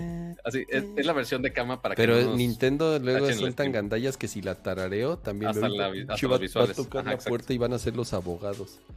Sí, ya. Exactamente. Este, pero bueno, este juego se ve bonito, le puedes poner stickers a las pokebolas para que cuando salgan tus Pokémones se hagan en, salgan con diferentes efectos. Me, está bien, pongo, es algo. Este, y ya no, no esperamos mucho este juego, es nada más de, ah, se ve decente. ya. Es, un update eh, cagadón. El estilo, como dices, ¿no? Muy similar a, a lo que hicieron con, con el remake de Link's Awakening. Eh, agregaron esas funcioncitas ahí para, para hacerlo, para que sientas que trae algo nuevo. Si no me equivoco, agregaron un, como dungeon. Estilos de tu personaje. Eh, creo que puedes crear ahora como tu guarida.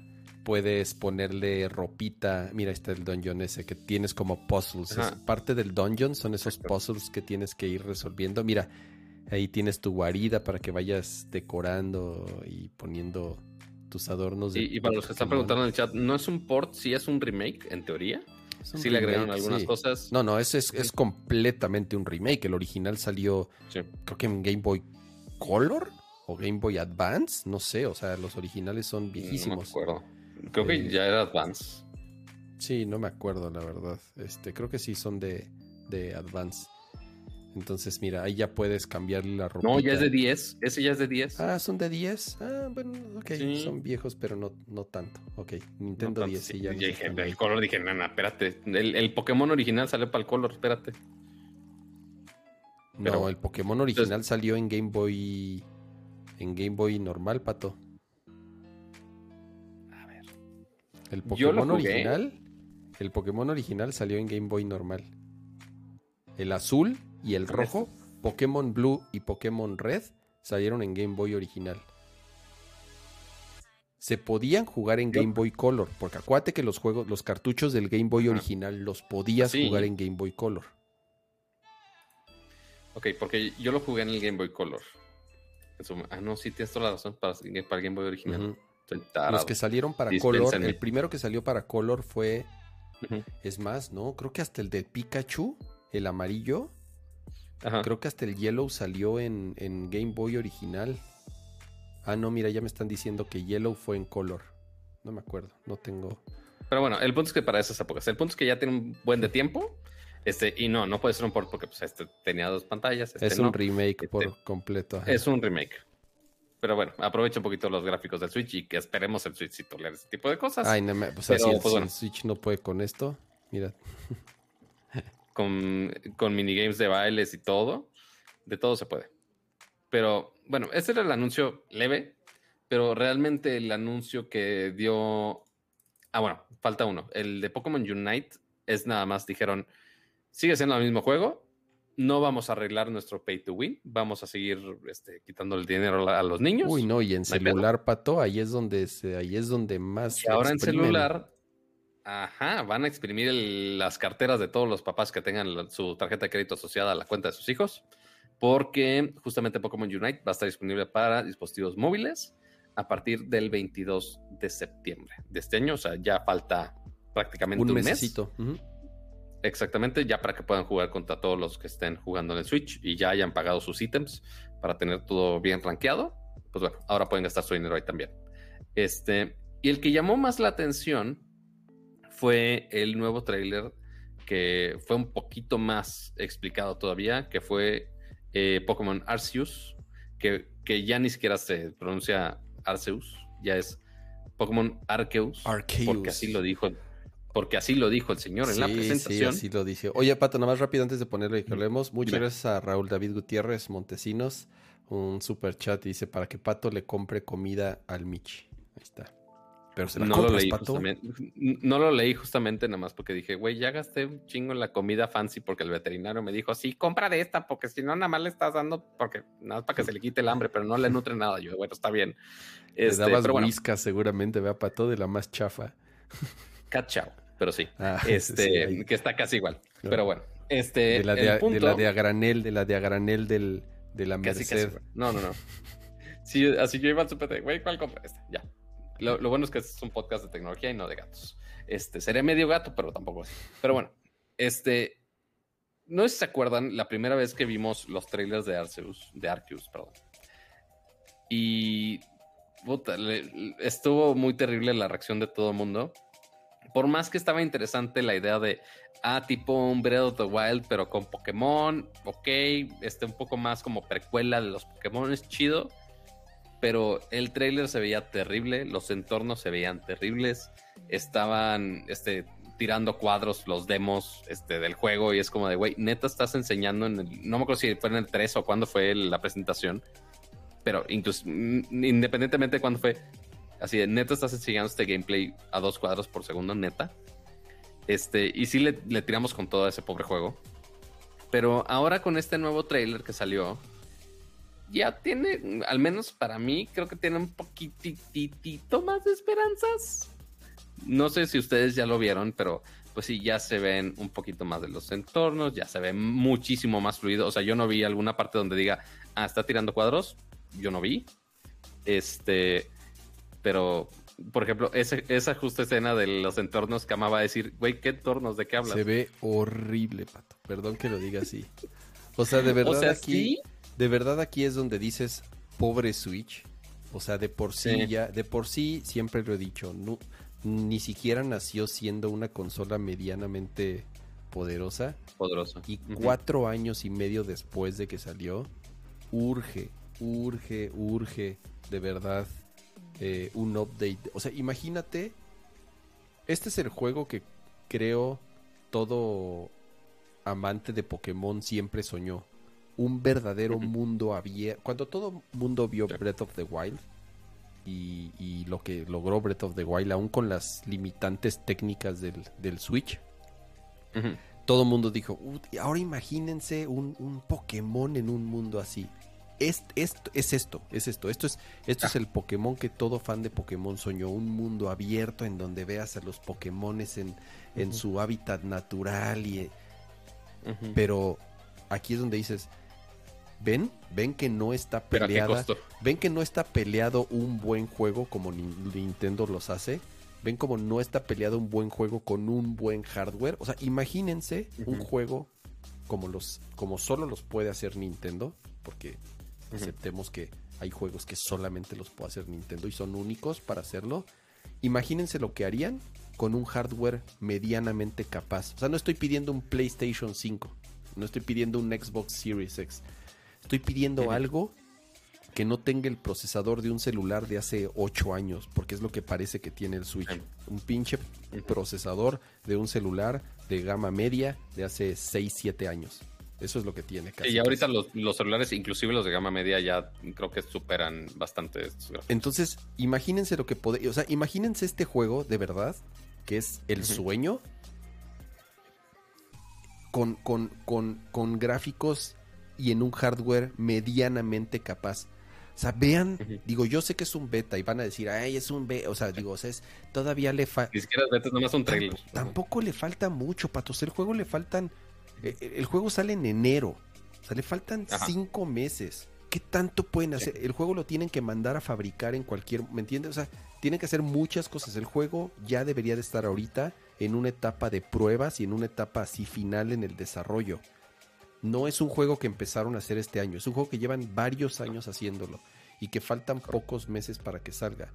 Entonces, dice, el Wii U era más poderoso. Uta, quién sabe. No, no creo. No, no, el Wii U no era más poderoso que el Switch. Este. Pero ahí, ahí dicen, oye, pues se ve mejor que se ve peor que Breath of the Wild. Ok, porque no, la idea no, es muy se ve peor que Breath pero of, o sea, recordemos- Bre- Breath of the Wild Mm, tampoco sí, es una hermosura, pero este, pero este se ve peor, ¿no? Sí, totalmente. No, y recordemos que no es que usan el mismo engine del equipo de Zelda. O sea, porque pues, ese lo hizo Nintendo y este lo hace Game Freak. Entonces no tienen los mismos engines y demás. Quizás se pasan la tarea en algunas cosas, Oye, pero Game no Freak creo que es la, o sea, es, viven en la misma casa. Ajá, casi, casi. Pero sí, obviamente agarraron muchas ideas de allá.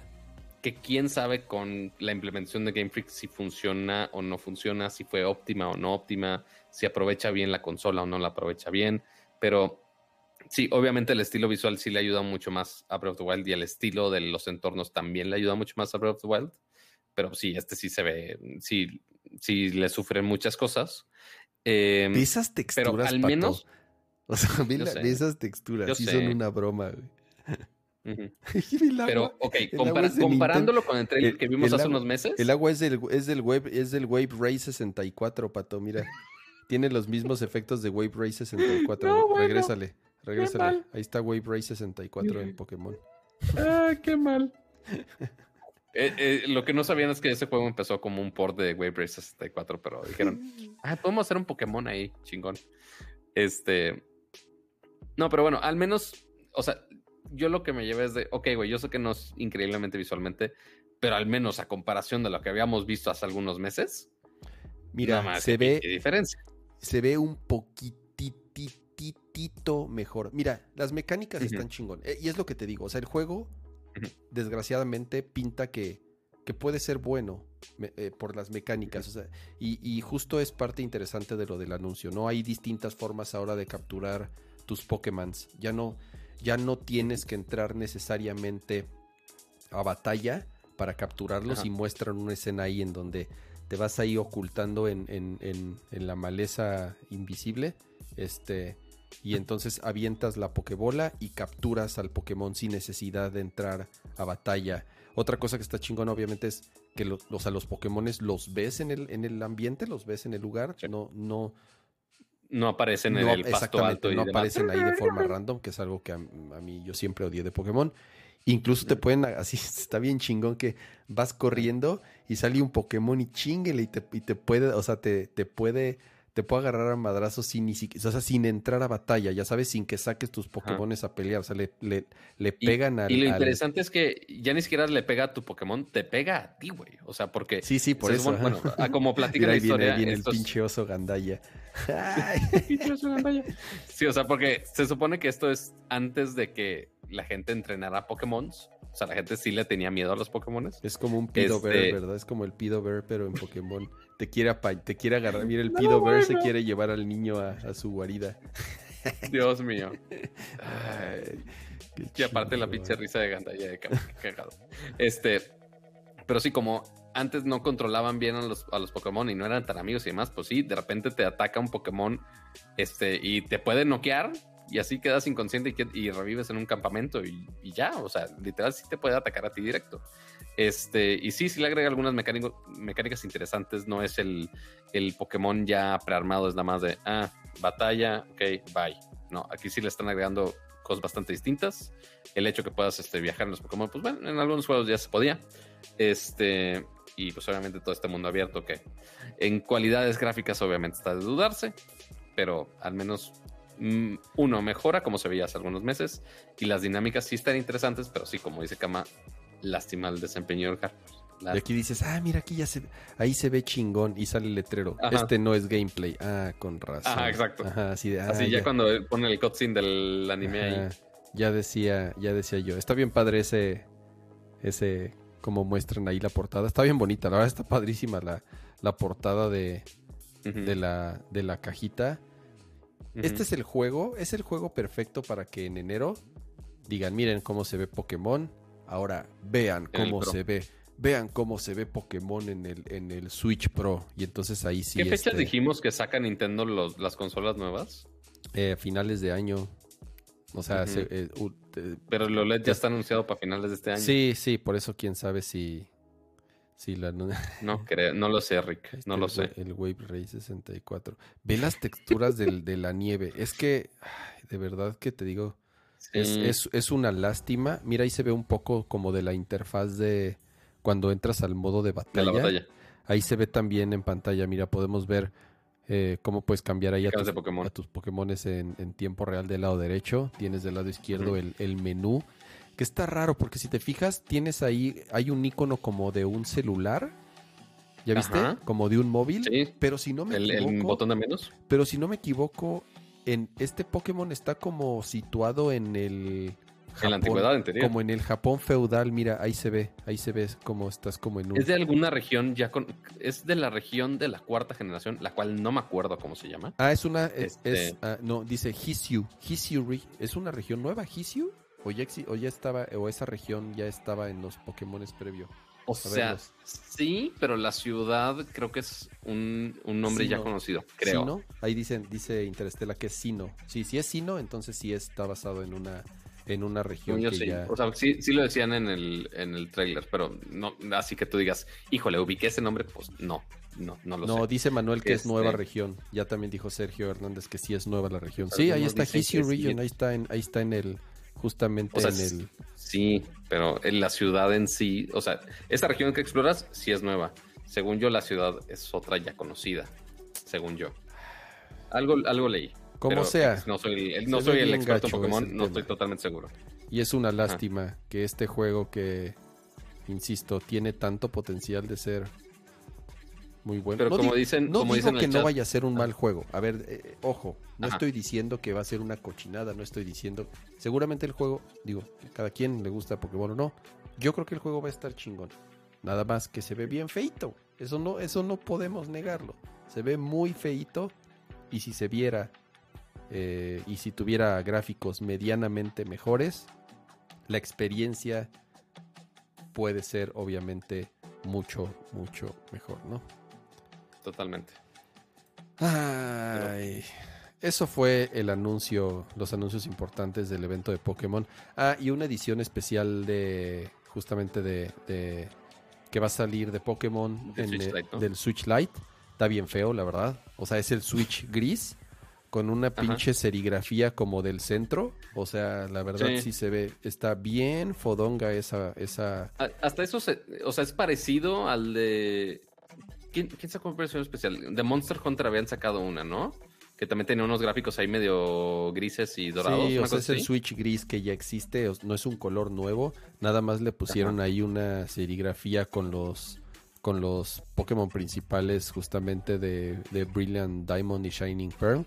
Se parece mucho a edi- una edición especial que salió justamente cuando salieron estos juegos en 10, salió una edición especial del 10 en donde era un 10 negro, si no me equivoco, Sí. y también tenía la serigrafía esa pedorra de los Pokémones. No está padre, la verdad no está padre el, el- el- el- el Switch Lite, o sea, no es ni siquiera un color nuevo, no tiene nada extraordinario, nada más es ahí la serigrafía encima del Switch gris, que además es el más aburrido de todos. Entonces, eh, pues nada, fue otra de las cosas que, que, este, que mostraron en la presentación. Y Oye, creo que es todo, Pato, ¿no? Mira, ya llevamos dos Sí. horas, siete minutos de stream. No, dos horas exactamente de Ajá. stream. Y preguntaban en el chat al principio si vamos a hablar de, de Evangelion. Eh, yo ya la tú vi. ya la viste, ¿no? Yo ya la Ajá, vi. exacto. No voy a. Voy a platicar un poco de, de- de ella. Este. Sin spoilers en lo que se puede. Porque obviamente sí. Yo sé que muchos no han dedicado el tiempo para verla. Porque tam- está. ¿Cuánto dura? ¿Sabes? Dos horas y media. No está Es tan la- peor. No, es, sí es la más larga de las cuatro. Ok. Eh, dura dos horas y media. Como sabrán muchos, se estrenó la semana pasada en Amazon Prime Video. Las Mm. cuatro películas al mismo tiempo, que son estas, se, se llama Rebuild, así se llamaban. Son cuatro películas que se tardaron nada más y nada menos, si no me equivoco, creo que 17 años en, en, sacarlas. Eh, de la 2, de, perdón, de la 3 a la, de la 3 a la 4. No, no fueron 17 años, fue menos, exageré. De la 3 a la 4 se tardaron, si no me equivoco, 9 años. la 3 salió en el... La 3 salió en 2013 o 2012. O sea, ah. casi, sí, o sea, nueve años se tardaron de la 3 a la 4. Este. Mira, tuve sentimientos encontrados, la verdad, cuando la vi. Principalmente ya los traía desde la 3. Eh, la 3 es una película que empezó a desviarse un poco de lo que era la historia original.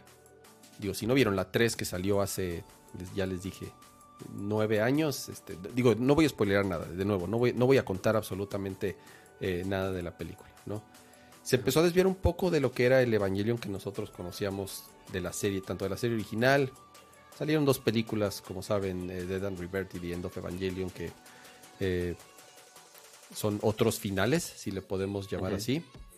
Y ahorita justamente es, eh, vuelven a contar la historia. Hay ahí algo de, discusión en que si es un remake de la serie original, que si no es un remake, que si es la misma historia contada diferente, que si no.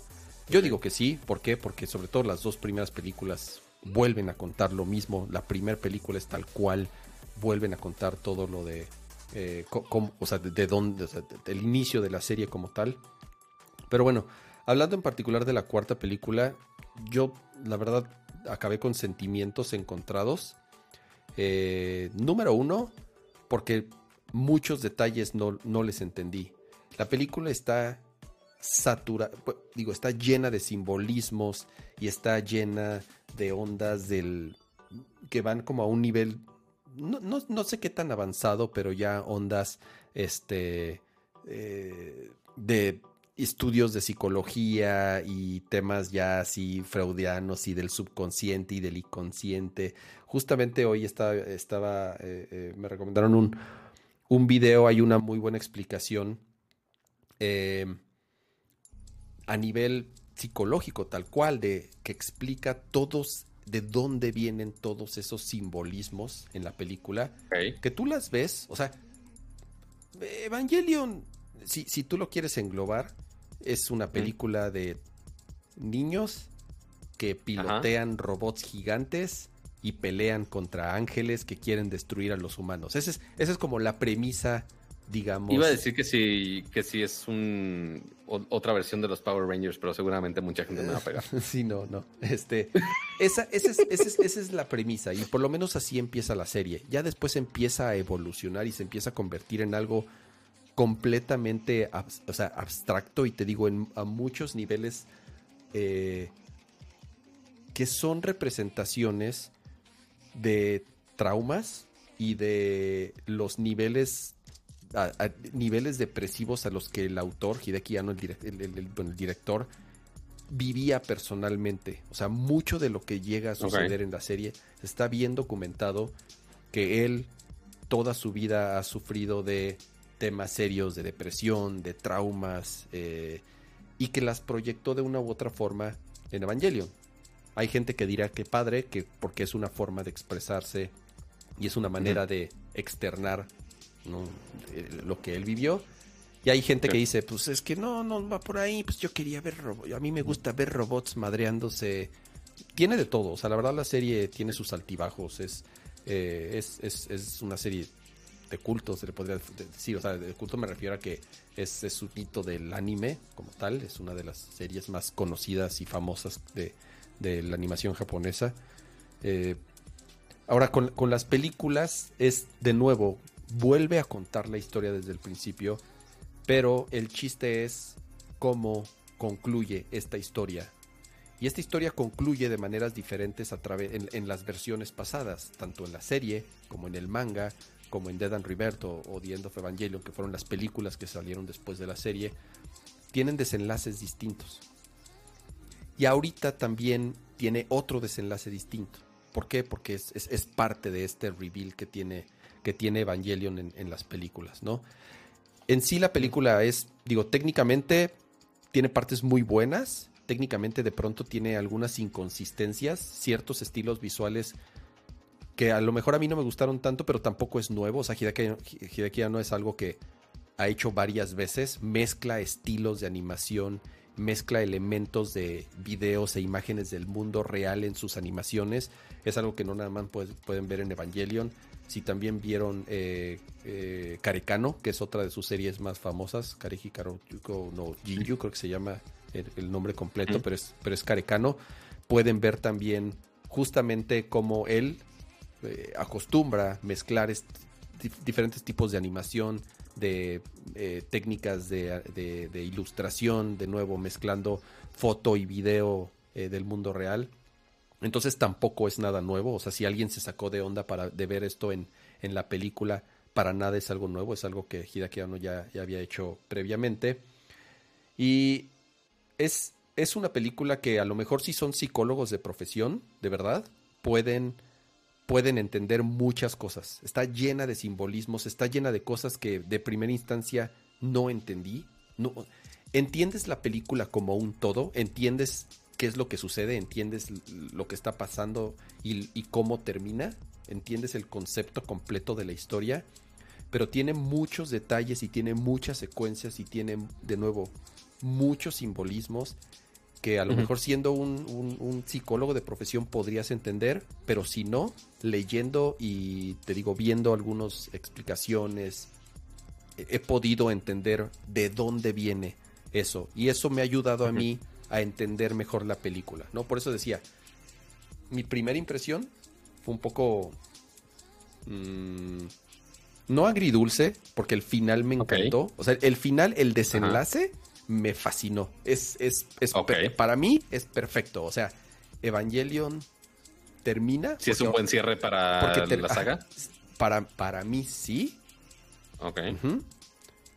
Pero lo que sucede en medio, eh, hay ciertas cosas que tienes que investigar para entender qué es lo que pasa, ¿no? Entonces, es algo larga, dos horas 40, dos horas 40 minutos, si no me equivoco siento que pudo haber, hay algunas partes un poco lentas, a mí se me hicieron partes que de verdad casi casi pudieron, o sea, la película pudo haber durado 30 o 40 minutos menos tal vez, y a lo mejor y a lo mejor suena muy este vacía, vacío mi comentario, ¿no? Y sí van a decir, "Ay, este este es que tú no entiendes." Puede ser, puede ser, pero sí en algún momento, o sea, la película es un poco larga y tiene secuencias de pronto que se sienten medio repetitivas o incluso como medio de sobra.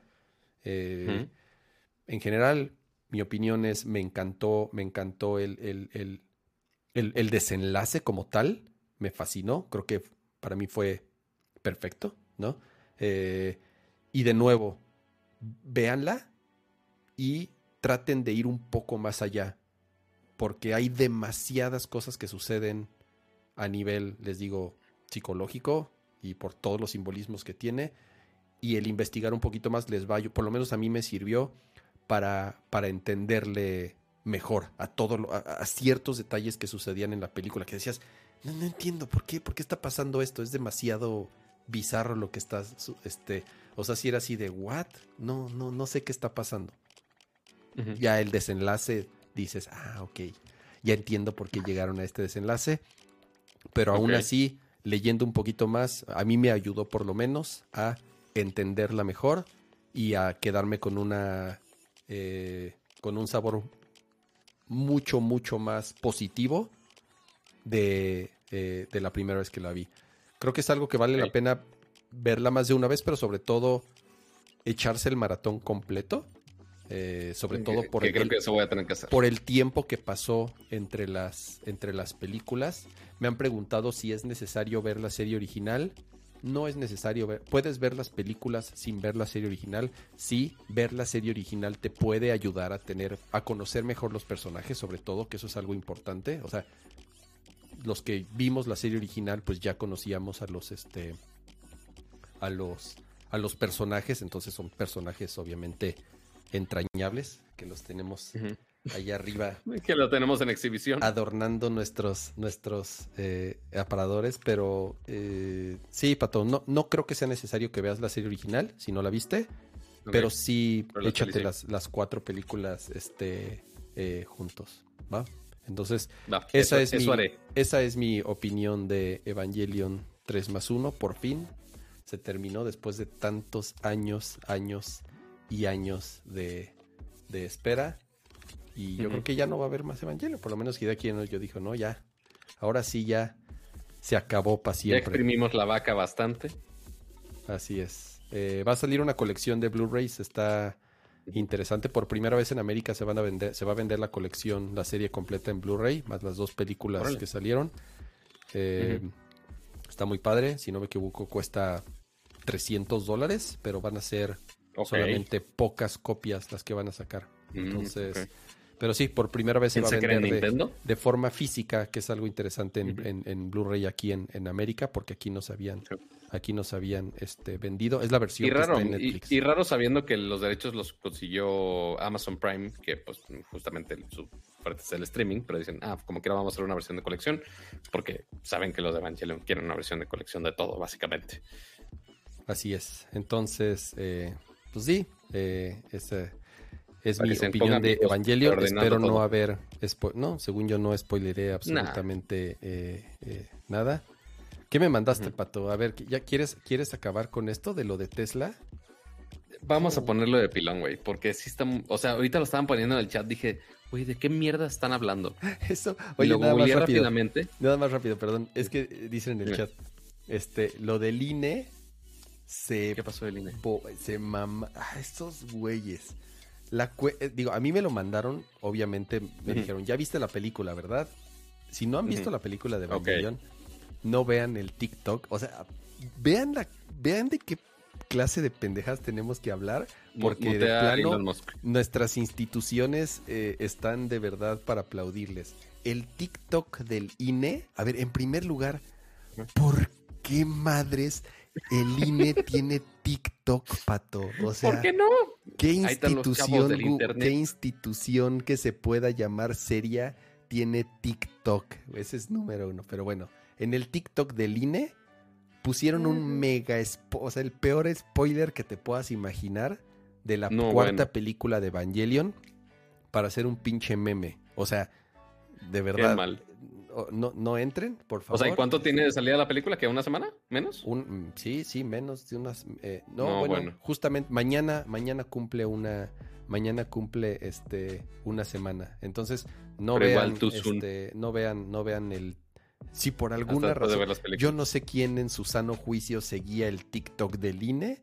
Pero si por alguna razón lo siguen y no han visto la película, o bueno, o si no lo siguen, no vean, no vean, no se, no se arruinen la, no se arruinen la película, por favor. A ver, Pato, voy a, voy a copiar la URL en lo que nos platicas qué demonios está pasando con Pon el del video, yo creo que es del video. a ver, aguanta, deja, deja, pongo aquí en el browser. Mientras está cargando ahí la toma. Pues mira, resulta que hoy Elon Musk tuvo un evento enfocándose en inteligencia artificial. Y hoy anunció esto que estamos viendo en pantalla. Ah, que es además el Tesla Bot. Esto va a ser un producto real con inteligencia artificial, con muchos de los sensores que vemos actualmente en un Tesla. Este, para justo sea auto... Ahí ya te fuiste a otro sitio. ¿Qué pasó? No sé. Ahí está. Este... The Tesla Bot is coming. Es más, así tal cual me lo voy a robar y lo voy a pegar aquí. The, Tesla, Bot, is, coming. Aquí en el, en el. ¿Por qué me volvió a sacar? No tengo idea. Eh, es un robot de 5, es 5 pies y 8 pulgadas. O sea, yo creo que es un poquito más alto que yo, hace como 1,75 por ahí.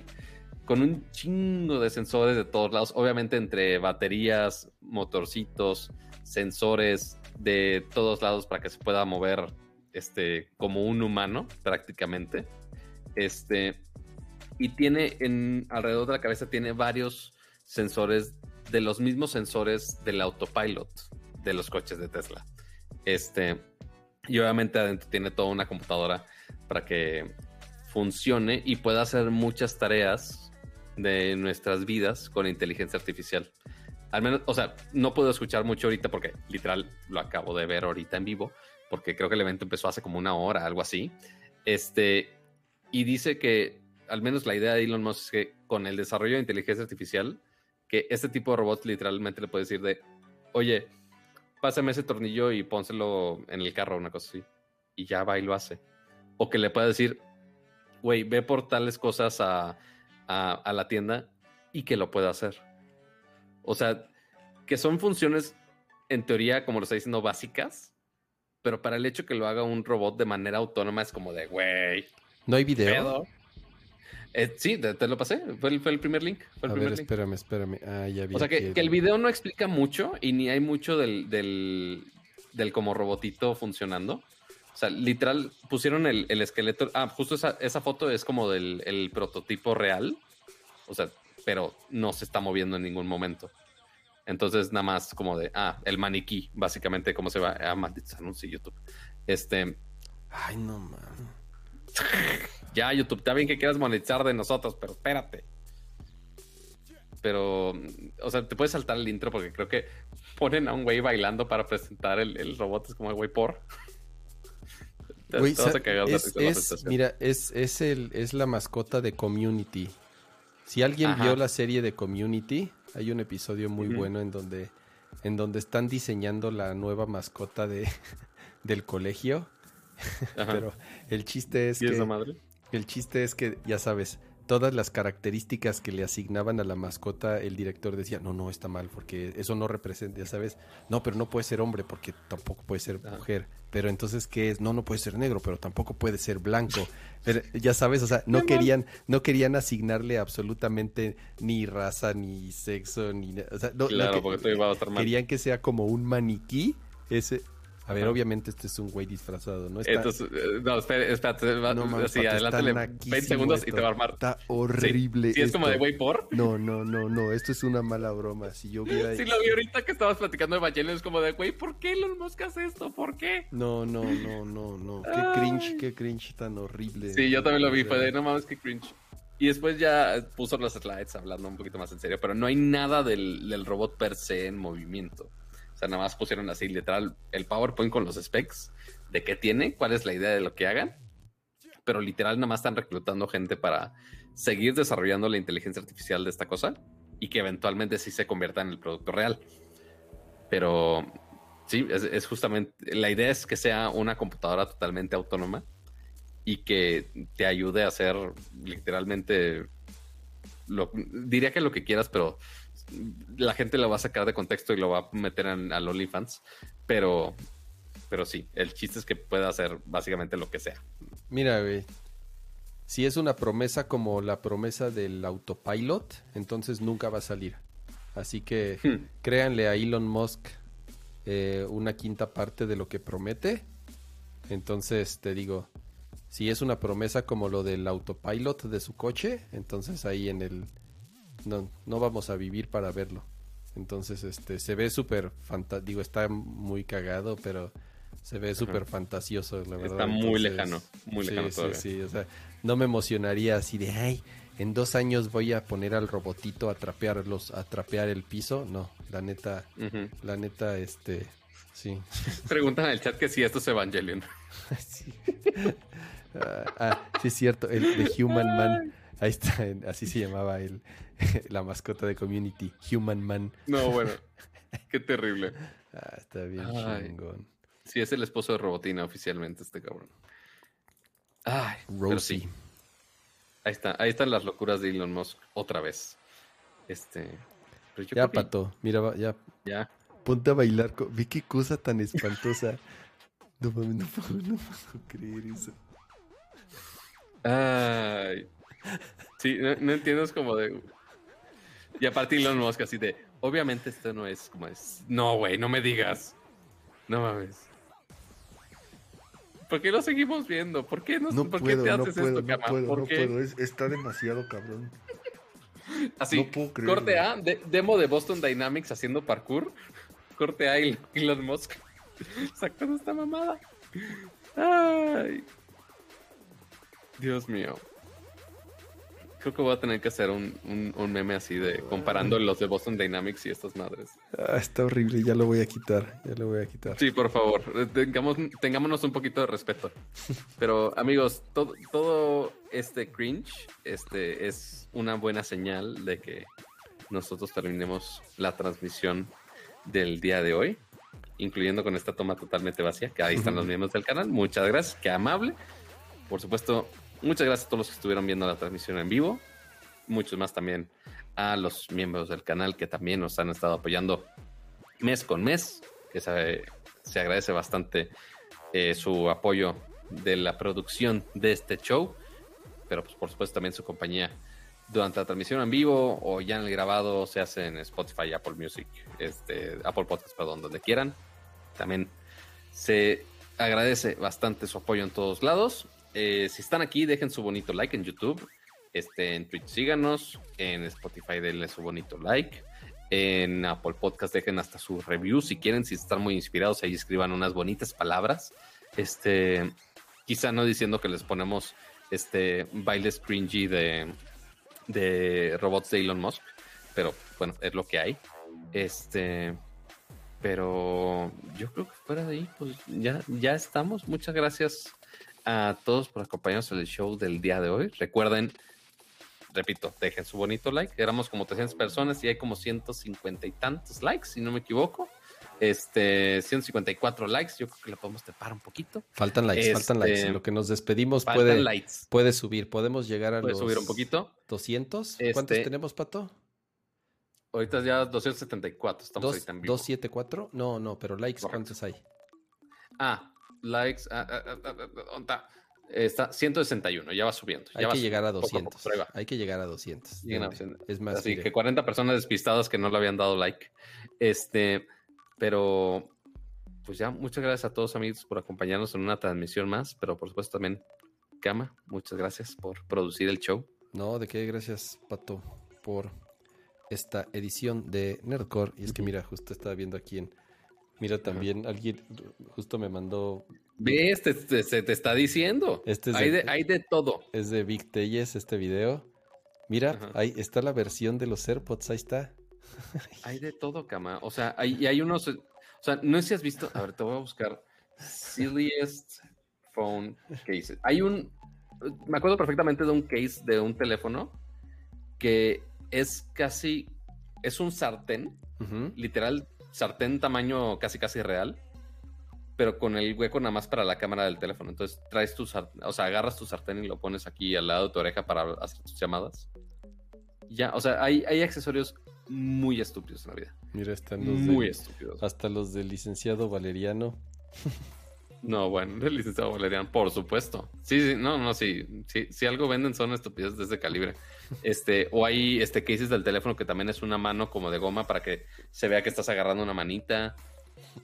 ¿Qué dice? Próximo jueves. Déjale bajo no, bueno. para que. No sé si quiera ver. Ah, no, no había visto ni los memes. Despénsenme. Eh. en, la bañera, Dios mío. Con un... No, no me pagan lo suficiente, amigos.